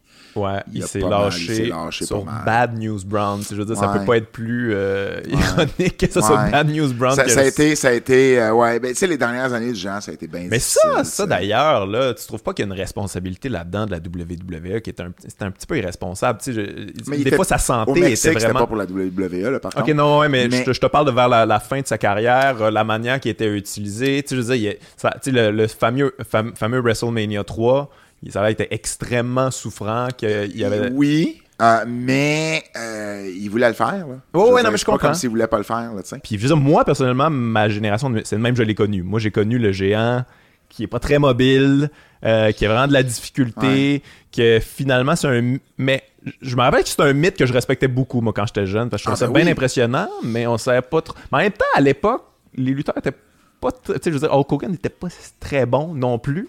Fait que ça paraissait pas tant que ça. Il y avait pas tant de clash Mais que non, ça. mais non, exactement. Mais je veux dire, euh, le géant Ferry, tu sais, quand, quand il est revenu, quand il, il avait été opéré au dos et tout ça, puis bon, le plan de Vince McMahon, c'était de faire un gros, le plus gros événement de tous les temps. Tu sais, oublie pas, là, on est en 86 quand il y a cette idée-là, là, visiblement. Et en 86, là, il, vient tout juste là, de commencer à, à, à prendre là, un peu plus de place dans, dans l'échiquier nord-américain. Il a commencé en 84. euh, et avec l'avenue d'Hogan, et, et puis on est on est à- on est deux ans plus tard seulement. là. Il y a encore beaucoup de, de gens qui veulent y faire compétition Ouais. avec McMahon. là. C'est pas tout le monde que- qui, a- Ouais. qui a abdiqué encore. Là. Et l'idée de faire un show à Pontiac, Michigan, dans un gros stade qui, bon, au, au final, il n'y a jamais eu 93 000 personnes. Ah non, là, ok, là. ça, je savais pas. Il y en avait à peu près 79 000. Euh, mais de dire 93 000. Hey, bon, ils le disent encore aujourd'hui. Ben oui, ben oui, ben oui. Il y a des gens qui vont, qui vont jurer qu'il y en avait 93, puis en bout de ligne, il n'y en avait pas, euh, parce que les chiffres ont fini par sortir de la part du building. Mais 93, finalement, c'était la capacité maximale. 93, euh, non, ça avait un lien avec, je, je me trompe pas, ça faisait en sorte que c'était la plus grosse Ok, ils ont- assistance jamais Ils voulaient avoir ça. à- ben, ben, encore aujourd'hui, c'est ça. Encore aujourd'hui, il n'y avait pas 100, je sais plus combien, là. Il n'y avait pas 102 000 ou 101 000 quelque chose à Dallas euh, il y a euh, trois ans pour WrestleMania. Il y en avait euh, 90 quelque chose. Mais là, à un moment donné, si on commençait à faire dans les derniers WrestleMania, c'était toujours un 6-7 000 de plus dans les WrestleMania habituellement. Mais ils vont dire, ah ben oui, mais il y avait 100 000 personnes dans la place. Ah ben oui. OK, là, tu comptes les lutteurs, tu comptes les- le, le- le staff, tu comptes. Ok, ouais. ben oui, OK, t'avais 100 000 personnes dans la place, tu sais. Ouais, ouais. Mais, ouais, fait que, les assistances là, de, de la WWE... Je me rappelle que dans le temps, Vince McMahon euh, commençait toutes les émissions par Maximum Capacity. Ouais, il ben collait tout le temps ça. Comme ça, comme ça, ça, ça le règle le problème. Tu sais, t'es pas obligé de dire de chiffres. Euh, mais euh, mais c'est ça. Donc, mais bon, bref, c'était pour être le plus gros show à ce moment-là de la WWE. Fait que ça soit le F. statement. Là. Fait que là, d'avoir une finale Hogan-André, euh, c'était comme euh, une finale qui était de rêve. Et les deux s'étaient déjà battus, là. Ben oui, à Montréal Ils se sont d'ailleurs. battus là. à Montréal en 80, en 82. euh, Ils s'étaient battus à New York au Shea Stadium en 80. Mais C'était-tu aussi gros, mettons, quand, quand, quand Ben, ils ont fait ça à Montréal, 80, ça a-tu été. euh, ben, c'est la, pre- la première fois que l'international a, a, a out le centre Paul Sauvé. Il y avait 36 000 personnes au Shea Stadium, Ah ouais, chez Stadium, c'est ça. quand même, là, l'ancien stade des Mets. Ouais. Mais dans la tête de Vince McMahon, c'était que depuis l'avenue du Cap, Ouais. Tout ça n'existe pas. ben, il y avait un nouveau. euh, euh, euh, il y avait des nouveaux fans qui, eux, écoutaient pas Ouais, dans ouais. sa tête à lui la lutte en 80 ou ont pas vu ce match-là. Mhm. Donc là, pour lui, ben tout ça n'existait pas. Fait que le géant ferré, André le Géant, était encore invaincu. Hogan Ouais. était invaincu. C'était la première fois qu'ils s'affrontaient. C'était ça qu'ils ont vendu. Jamais qu'ils ont montré les images de 80. Là. Jamais, jamais, jamais. Ouais, ouais. Fait que c'est ça qui était vendu là, à- à- au, au- au mainstream, si tu veux, là. Et, et, et c'est la première fois que le géant était heel en Amérique du Nord, mais il avait été heel depuis 71, depuis 70 au Japon. Ouais, ouais. C'était un rôle qu'il connaissait bien. Fait qu'il jouait bien le, per- le- le personnage de heel. Il le, il le jouait déjà depuis au-dessus de 10 ans, tu comprends? Mm-hmm. Fait que c'est sûr que ce clash-là, il était plus grande nature. Pour faire un show plus grande nature, ça allait Ouais, soi, là. Fait qu'ils ont ramené, le, le- le- ils, ont, ils ont demandé à André de faire, de faire ce match-là. Puis clairement, il y avait aussi, bon, le, le- un peu la passation. euh, Ouais, ouais, tu passer de la torche, la torche et tout ça, là, tu sais, qui, qui allait là-dessus. Puis, mais le géant, là, a toujours voulu continuer à lutter. C'était pas comme si Vince avait. le- André pensait prendre sa retraite là, quand il s'est fait opérer au dos, mais en même temps, euh, Vince lui en a demandé de faire le match, puis bon, il l'a fait, puis par la suite, là, je veux dire, le- le- quand, quand Vince a vraiment décidé d'arrêter d'utiliser le géant vers 1990, là, le géant l'a mal pris. Là. Il, y a Ah ouais. il y a eu un peu un fall-out avec Vince. S'est ouais. pas bien fini avec Vince parce que dans la tête du géant, mais il est encore capable de continuer. Puis lui, ben, c'était sa vie. Euh, Le géant là, détestait les foules en dernier. Il était plus capable d'être dans un bain de foule parce que tout le monde le touchait, tout le monde le pointait du doigt. Imagine, il n'y avait pas encore de, de, de, de smartphone. Puis de, fou, hein. Mon Dieu, ça paraît que j'arrive de France, de smartphone. il n'y avait pas encore de téléphone intelligent, de caméra, de mais le monde le touchait, le pointait, puis il était plus capable. Mais lui, là, son paradis, là, son, son oasis, là, c'était le vestiaire de lutte. Là, il était bien. Il arrivait avec sa bouteille de vin, il jouait aux cartes, il voyait ses amis. C'était lui, c'était. Puis là, il voyait Vince lui couper ça, là. Fait que Ouais. là, il, il restait au Japon. Il a fini sa carrière un peu au Japon. Mais bon, dans un ring, il n'y avait plus d'affaires là. Il était plus Non, capable. c'était pénible, là. Sa rivalité avec le Ultimate Warrior, c'était dur à voir. là. Ouais, c'est vrai, Tu sais, il battait le Warrior, il le battait en 30 secondes, là. Ouais. Euh, mais euh, mais le, le- le géant, c'était mythique, c'était plus grande nature, puis ça, ça l'a demeuré. Et, euh, et Mais ça a voilà. été très important dans l'histoire de, de la lutte, le WrestleMania 3, parce que tu sais, c'est ça, tu as eu ce, ce- Ouais. ce fameux gros combat-là, mais en sous-carte, tu avais aussi t'avais, euh, Macho, Macho Man Man. Randy Savage contre Steamboat, c'est, Ouais. qui a un peu défini la manière de faire la lutte maintenant, de, de Ben, qui, a, qui a été, qui a été là, le, le premier match à WrestleMania, on a dit wow, là, tu sais, c'est, le standard des bons matchs à Mania est là. là Ouais, ouais. Euh, ça, c'est clair. Mais, mais, mais je veux dire, WrestleMania 3 marque aussi pour le Québec, il est spécial, WrestleMania 3, parce que ça marque un peu la fin de, de, de, de, de, de la dernière grande promotion de la lutte au Québec.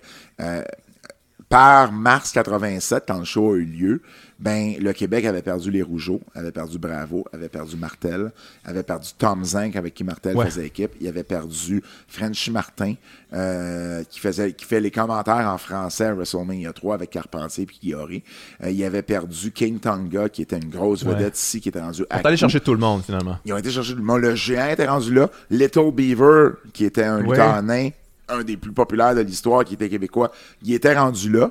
Euh, et trois mois plus tard, l'international fermait. Fait que ça, ça marque un peu une genre de, y a un genre de closure ici qui est fait avec WrestleMania 3. Mais le géant a toujours considéré Montréal comme sa deuxième maison. Là.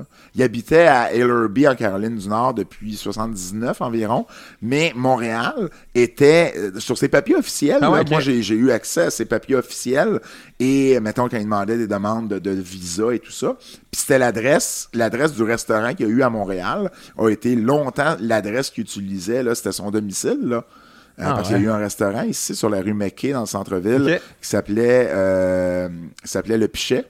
Euh, et, et- et ça a été euh, ça, ça, ça a été euh, Montréal a été hyper hyper hyper importante dans dans la vie du géant. Puis vraiment il y a que eu je beaucoup beaucoup d'amis qui sont venus d'ici. là. Gino Brito était un ami, Maurice Vachon, Paul René Vachon, Goulet qui était René Goulet. proche de lui, ouais. Euh, Il y, a- il y a eu bien des gars, euh, des Québécois qui ont connu ici, Frenchy Martin. Il y a beaucoup de Québécois qui ont connu ici puis qui sont devenus des amis for life là, Ouais, ouais. euh, du géant. Puis l'aspect francophone, tu sais, l'anglais, ça n'a jamais été la langue de prédilection du géant. Il a fini par sais, le parler, là, mais tu sais, il était pas bon en anglais. Puis euh, le français, je pense, ça lui faisait toujours plaisir de pouvoir parler. C'est un peu comme on dit, les Québécois finissent toujours par se retrouver, peu importe où ce qu'on Ouais, est. ouais. On est dans le sud, tu vas mettre ta serviette Ouais. sur le sable, c'est sûr qu'il y a un Québécois pas loin. Mais le géant, lui, le français, là, c'était un peu ça. Là. Il aimait ça pouvoir parler français, fait qu'il s'est fait beaucoup ami avec des francophones à travers, euh, à travers les Cool. années. Hey, écoute, on va lâcher un peu le géant parce que je- on, on finit bientôt puis je, je m'en voudrais de faire un podcast sur la lutte sans parler un petit peu plus des Rougeaux qui ont été euh, extrêmement. On a parlé de Raymond tantôt quand même pas mal, mais mais les. Moi, je, je connais les Rougeaux, je connais Jacques, je connais Raymond, mais je connais moins le, le père de Raymond puis Jacques et, et- et leur oncle. Ouais. Qui ont été extrêmement importants. D'ailleurs, je sais pas, c'est, le- c'est lequel qui. J'ai lu ça dans ton livre qui s'était battu avec Paul Martin. Le, C'est, c'est, euh, c'est euh, le père, Jacques. on parle de Paul Martin, le, le- le premier ministre. Là, qui, celui qui est devenu premier ministre. Ouais, qui était dans la corruption puis tout ça. Mais bref, Ouais. c'est quoi ça? C'est- T'as-tu plus de Ah, détails ou là, c'est là, quoi? pour vrai, là, hey, tu me parles de ça, Non, ça mais fait longtemps que j'ai pas lu là-dessus, mais, ri, là. mais, mais, mais, Mais il a l'air un peu loose cannon, un peu. Là, Ouais, ouais, euh, puis, puis si je me trompe pas, c'est parce que avec la justice aussi. l'avocat des Rougeaux, à ce moment-là, c'était euh, Fernand Lévesque, qui était le frère de René Lévesque. Euh, Ouais, c'est ça, un fait- lien fait très il- intime. Ouais, puis, puis Johnny Rougeau a souvent été impliqué dans la politique. Euh, Ouais. Également, euh, il a été, il a été le, le, le- le- un ami intime de René Lévesque. Euh, euh, il s'était déjà présenté en politique pour l'Union, euh, c'était-tu pour l'Union nationale? Au, non, comme candidat indépendant à ce moment-là. Mais il a été garde du corps de René Lévesque, il a été Ouais. un ami intime de René également. Avec la politique, a toujours un peu tourné autour, là, même si Raymond considère que sa famille n'était pas vraiment politisée, mais en même temps, la politique même, était toujours pas tellement loin. Ouais. Euh, mais, euh, mais Johnny Rougeau a été euh, tu sais, quand on parle, mettons, là, des plus grandes vedettes de l'histoire, des, des lutteurs les plus populaires de l'histoire du Québec, ben, Yvon Robert vient en tête de liste. Puis après ça, ben, tu sais, c'est selon là, à qui tu parles, mais Jean-Yves Rougeau, Edouard Carpentier, puis euh, Dino Bravo. C'est les quatre gars là, qui vont Mhm. ressortir là, euh, presque tout le temps. Jacques Rougeau Junior par la suite à cause des 20 dernières années Ouais, ouais, qui a été tellement ben c'était le seul qui, Qui était présent beaucoup dans les médias, ouais, puis ça, fait maintenant, les- Euh, mais, mais pour vrai, euh, euh, Johnny Rougeau a été un des lutteurs les plus populaires de l'histoire. Il était, il, il- il a été, il- écoute, il, il a eu tellement, tellement d'affaires, Johnny. Non seulement avec la lutte, mais il a aussi été, ben, comme on dit en politique, mais il a aussi été propriétaire. de- Ben oui, ben oui, c'était le premier, le premier président de hockey Ah, le du premier? Québec, ouais. Ah, C'était ouais. le premier. Il a été propriétaire des nationales de, du National de Rosemont, qui sont devenus ensuite le National de Laval, qui par la suite est devenu les voisins de Laval, entre autres, où Mario Lemieux a joué. Mais Mike Bossy a joué Ouais. euh, pour le National de Laval quand Jean-Yves Rougeon était propriétaire. Bob Sauvé aussi, qui a repris l'agence là, de, de, de Pierre Lacroix des années plus tard. Euh, il Ah non, il est très impliqué là-dedans. En fait, il Il joue été- au, football aussi. il, euh, bon, il, il- il s'est essayé avec les Alouettes, il faisait l'équipe, puis finalement, euh, il s'entendait pas bien avec le coach, qu'il a décidé de, de, de pas y aller. Il y a tous les Euh, il y a eu un club, il y a eu le, le, le Mocambo, qui était un des plus Oui, grands oui, oui. cabarets de, de son époque. Euh, Chubby Checker, euh, paquet de, de, d'artistes américains et, et, euh, et- et québécois, évidemment, qui, qui ont performé là. Fait que c'était vraiment un jack of all trades, là, Johnny Rougeau, mais à la lutte, euh, il était vraiment populaire. Les femmes le trouvaient super beau. Euh, Puis, tu sais, bon, il y avait la parole facile. Il y avait, tu sais, Jacques retient beaucoup de son oncle là-dessus, là, la, la, la parole facile, puis dans les médias, puis tout Ouais. ça. Moi, j'ai vu le premier match de Raymond euh, euh, télévisé, le premier match télévisé de Raymond, il avait 16 ans. Et Johnny est à ses côtés, puis une chance de Johnny est là, parce que même Raymond va, va le dirait lui-même, là. Ah, oh, il, avait de la- il était gêné, là, la, la, la, la parole venait pas facile, puis là, Johnny a pris le dessus, puis écoute, il t'a fait ça, là, Ah comme ouais. un chef. Fait que, tu sais, ça a été un, un gros joueur, puis ça a été, bon, les Rougeaux, c'est vraiment la plus grosse famille de lutte qu'on a jamais eue ici au Québec. Tu sais, Johnny euh, et, et son frère Jacques, mais il y avait leur oncle qui était Eddie Auger, qui était leur oncle du côté de leur mère, qui n'était pas un Rougeau, mais c'est Eddie Auger qui a amené Johnny à la lutte. Johnny a amené son frère Jacques. Euh, ensuite, il y a eu les enfants de Jacques. euh, ben, Jacques Junior, Raymond, Armand Rougeau. Ouais, ouais, qu'on- oublie un peu, ouais. Joanne Rougeau, la sœur qui a été euh, promotrice pour la WWF euh, des, de, de, de, de- ben, je te dirais, milieu des années 90 jusqu'au début 2000. Ok, quand même. euh, qui a été impliqué. Euh, Puis il y a les enfants de Jacques. Les trois gars de Ouais. Jacques ont fini par faire de la lutte à un moment ou à un autre. Donc, tu sais, c'est- vraiment, là, c'est- notre famille royale de lutte. Ouais, ouais, c'est vraiment, les Rougeaux. Parce que les Hart sont à Calgary. Ouais, ouais, ouais, ben, carrément. nous, c'est les Rougeaux. Là. Beaucoup plus que n'importe quelle autre famille, incluant les Vachons. Là. Ouais, mais c'est ça, moi j'ai plus connu Raymond puis Jacques en équipe, les fabuleux. Ah ben oui, les fabuleux Rougeaux. Rougeaux. Il y, a, y a beaucoup de, il y a beaucoup de mythes aussi d'ailleurs sur eux autres. Bon, il y a la fameuse, fameuse histoire de Dyna, Kid Dynamite. euh, Dynamite Kid, ben, c'est pas un mythe, c'est vraiment arrivé, là, ça, c'est, Oui, mais c'est- mythe. Puis, puis, Jacques et Raymond, euh, Jacques Raymond racontent pas toujours les histoires de la même façon. Celle-là, oui. Celle-là, à quelques détails près, là, c'est pas mal la même histoire. Qui, Si tu veux expliquer un peu, euh, c'est qu'ils se faisaient bullier finalement. ils sont par, fait euh, bullier par. En fait, ils sont fait faire un prank, un, un tour par Mr. Perfect, Kurt Hennig. euh, et ils ont blâmé les British Bulldogs parce qu'ils étaient vraiment connus pour faire des pranks qui n'étaient pas toujours drôles. Et là, ils étaient vraiment comme en crise après les Bulldogs, mais mais pas pour une bonne raison. Là. Euh, puis là, les Bulldogs, ils sont devenus un peu hot par rapport à ça. Puis là, Dynamite était vraiment un bully. Puis là, Raymond était en béquille cette fois-là. Donc, il pouvait pas vraiment se défendre parce que Raymond, euh, tu veux pas... euh, Ouais, ça a l'air que ah, c'était quelque Raymond, chose. là. ouais, son père était un ancien Golden Glove, puis euh, son, les gants dorés, là, les gants Ouais. d'or, puis, puis Raymond, il avait appris du père, là, fait qu'il savait se défendre pour vrai, Raymond. Et là, il y a Dynamite est arrivé, puis il a vraiment ça a écrit un coup de poing à Jacques Junior pendant que euh, genre euh, il était en train de jouer aux cartes là, ils sont rentrés backstage puis ils ont un peu blindside. Puis ils ont, ils ont pas touché à Raymond parce qu'il était en béquille. Mais vraiment là tu sais ils sont devenus un peu ils sont fâchés pour rien les Bulldogs mais c'était dans leur tempérament. Ouais, ouais, ouais, ça a l'air qu'il était quelque chose. Là, et là, ben, les Rougeaux, ben, par fierté, ont décidé de vouloir euh, remettre le, le- le- le coup euh, aux Bulldogs. Et à un moment donné, ben, quand la, la journée est arrivée, euh, Vince McMahon avait entendu un peu parler de, de, de, de, de- de cette mésentente-là, puis il voulait rencontrer les Rougeaux. Puis là, Raymond, il a dit à son frère... il Juste dit, avant, on va il régler dit- ça. Il dit, là, là, faut le faire maintenant, là, parce que si on rencontre Vince puis qu'on le fait après, on est congédiés tous Ouais. les deux. Puis, vu que Raymond pouvait pas le faire, lui, parce qu'il était encore en béquille, il avait appris à Jacques il avait mis un matelas sur le mur, puis il Ouais, avait montré ouais. à Jacques, il avait mis des d'hôtel. de poing.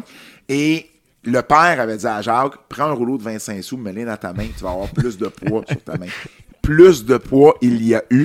Et là, Il est a- gros, là, Oh, Jacques, oh, plus, oui. là. Il a eu, il a donné, il a, il a vraiment, la même façon, dans la maître marchait dans le couloir, puis il l'a pogné de côté, puis dans la maître n'est pas tombé. Ouais, c'est, ouais. Puis là, Raymond capotait, puis là, il disait à Jacques, jab, jab, tu sais, il disait un peu à Jacques quoi faire, parce que là, Jacques aussi, son il a- coach. Il, a gelé un peu parce qu'il pensait qu'il tomberait, mais je sais, il a, il il il a pété une coupe dent, de dents, ouais, puis ouais. Puis là, ensuite, ben là, ils ont été voir Vince, et euh, Hogan était dans le bureau avec Vince, puis là, il a vu que Jacques avait du sang un peu, tu sais, sur sa main, puis ça, il a dit, OK, moi, vous laissez le bureau. Et, et- et tout le monde s'entend pour dire que Dynamite Kid n'a plus jamais été le même par la suite. Pas longtemps après, Ah ouais? il a quitté la WWF. Il y avait déjà des problèmes. Il y a, eu des hein, problèmes c'est de ça. dos, mais il n'a plus jamais été le même.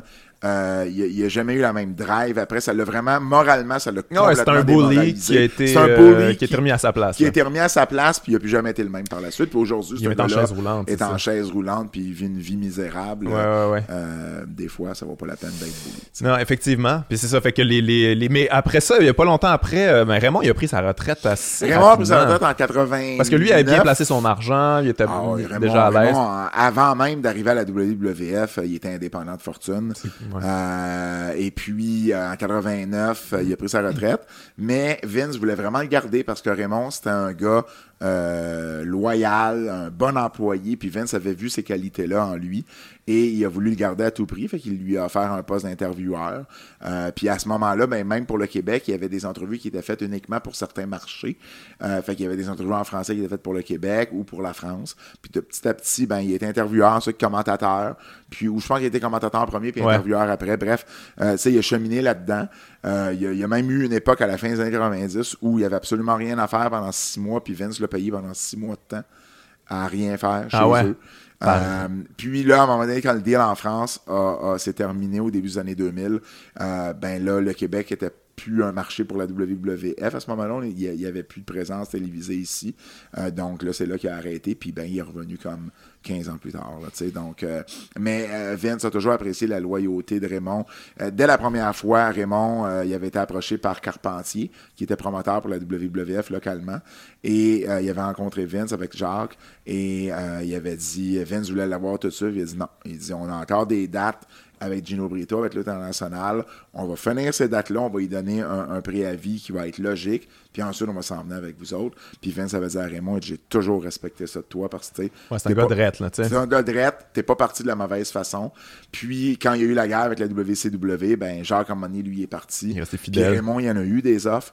Puis euh, Raymond, il avait dit Ouais, à ouais. Vince, euh, si le bateau coule, ben moi, moi coule avec toi. Ouais, ça- Écoute, on a- je pense qu'on va arrêter là, mais, mais honnêtement, on n'a pas fait le tour là, parce que moi, je voulais, je voulais rentrer dans Jacques, euh, tu sais, son- affaire avec euh, euh, avec Hogan, puis Ouais. là, tu sais, on a le parlé de tag Carl team. Ouellet, on a Mais même non, pas parlé de ça, Kevin mais- Owens, mais qui fait est histoire a- récente Ben oui, je sais, mais on n'a pas le choix de te réinviter en fait. Ça de revenir parce que j'ai vraiment pas le choix d'arrêter ça là. Je suis vraiment désolé, tout le monde. T'es une encyclopédie vivante, c'est épouvantable. C'est vraiment, euh, c'était très très très intéressant. T'es très précis dans tes affaires. Vraiment cool. Fait que euh, on, on se dit une prochaine fois. Hey, absolument, à, à- à la semaine prochaine. si Dieu Si le Dieu le veut. c'est bon, on finit là-dessus. All right.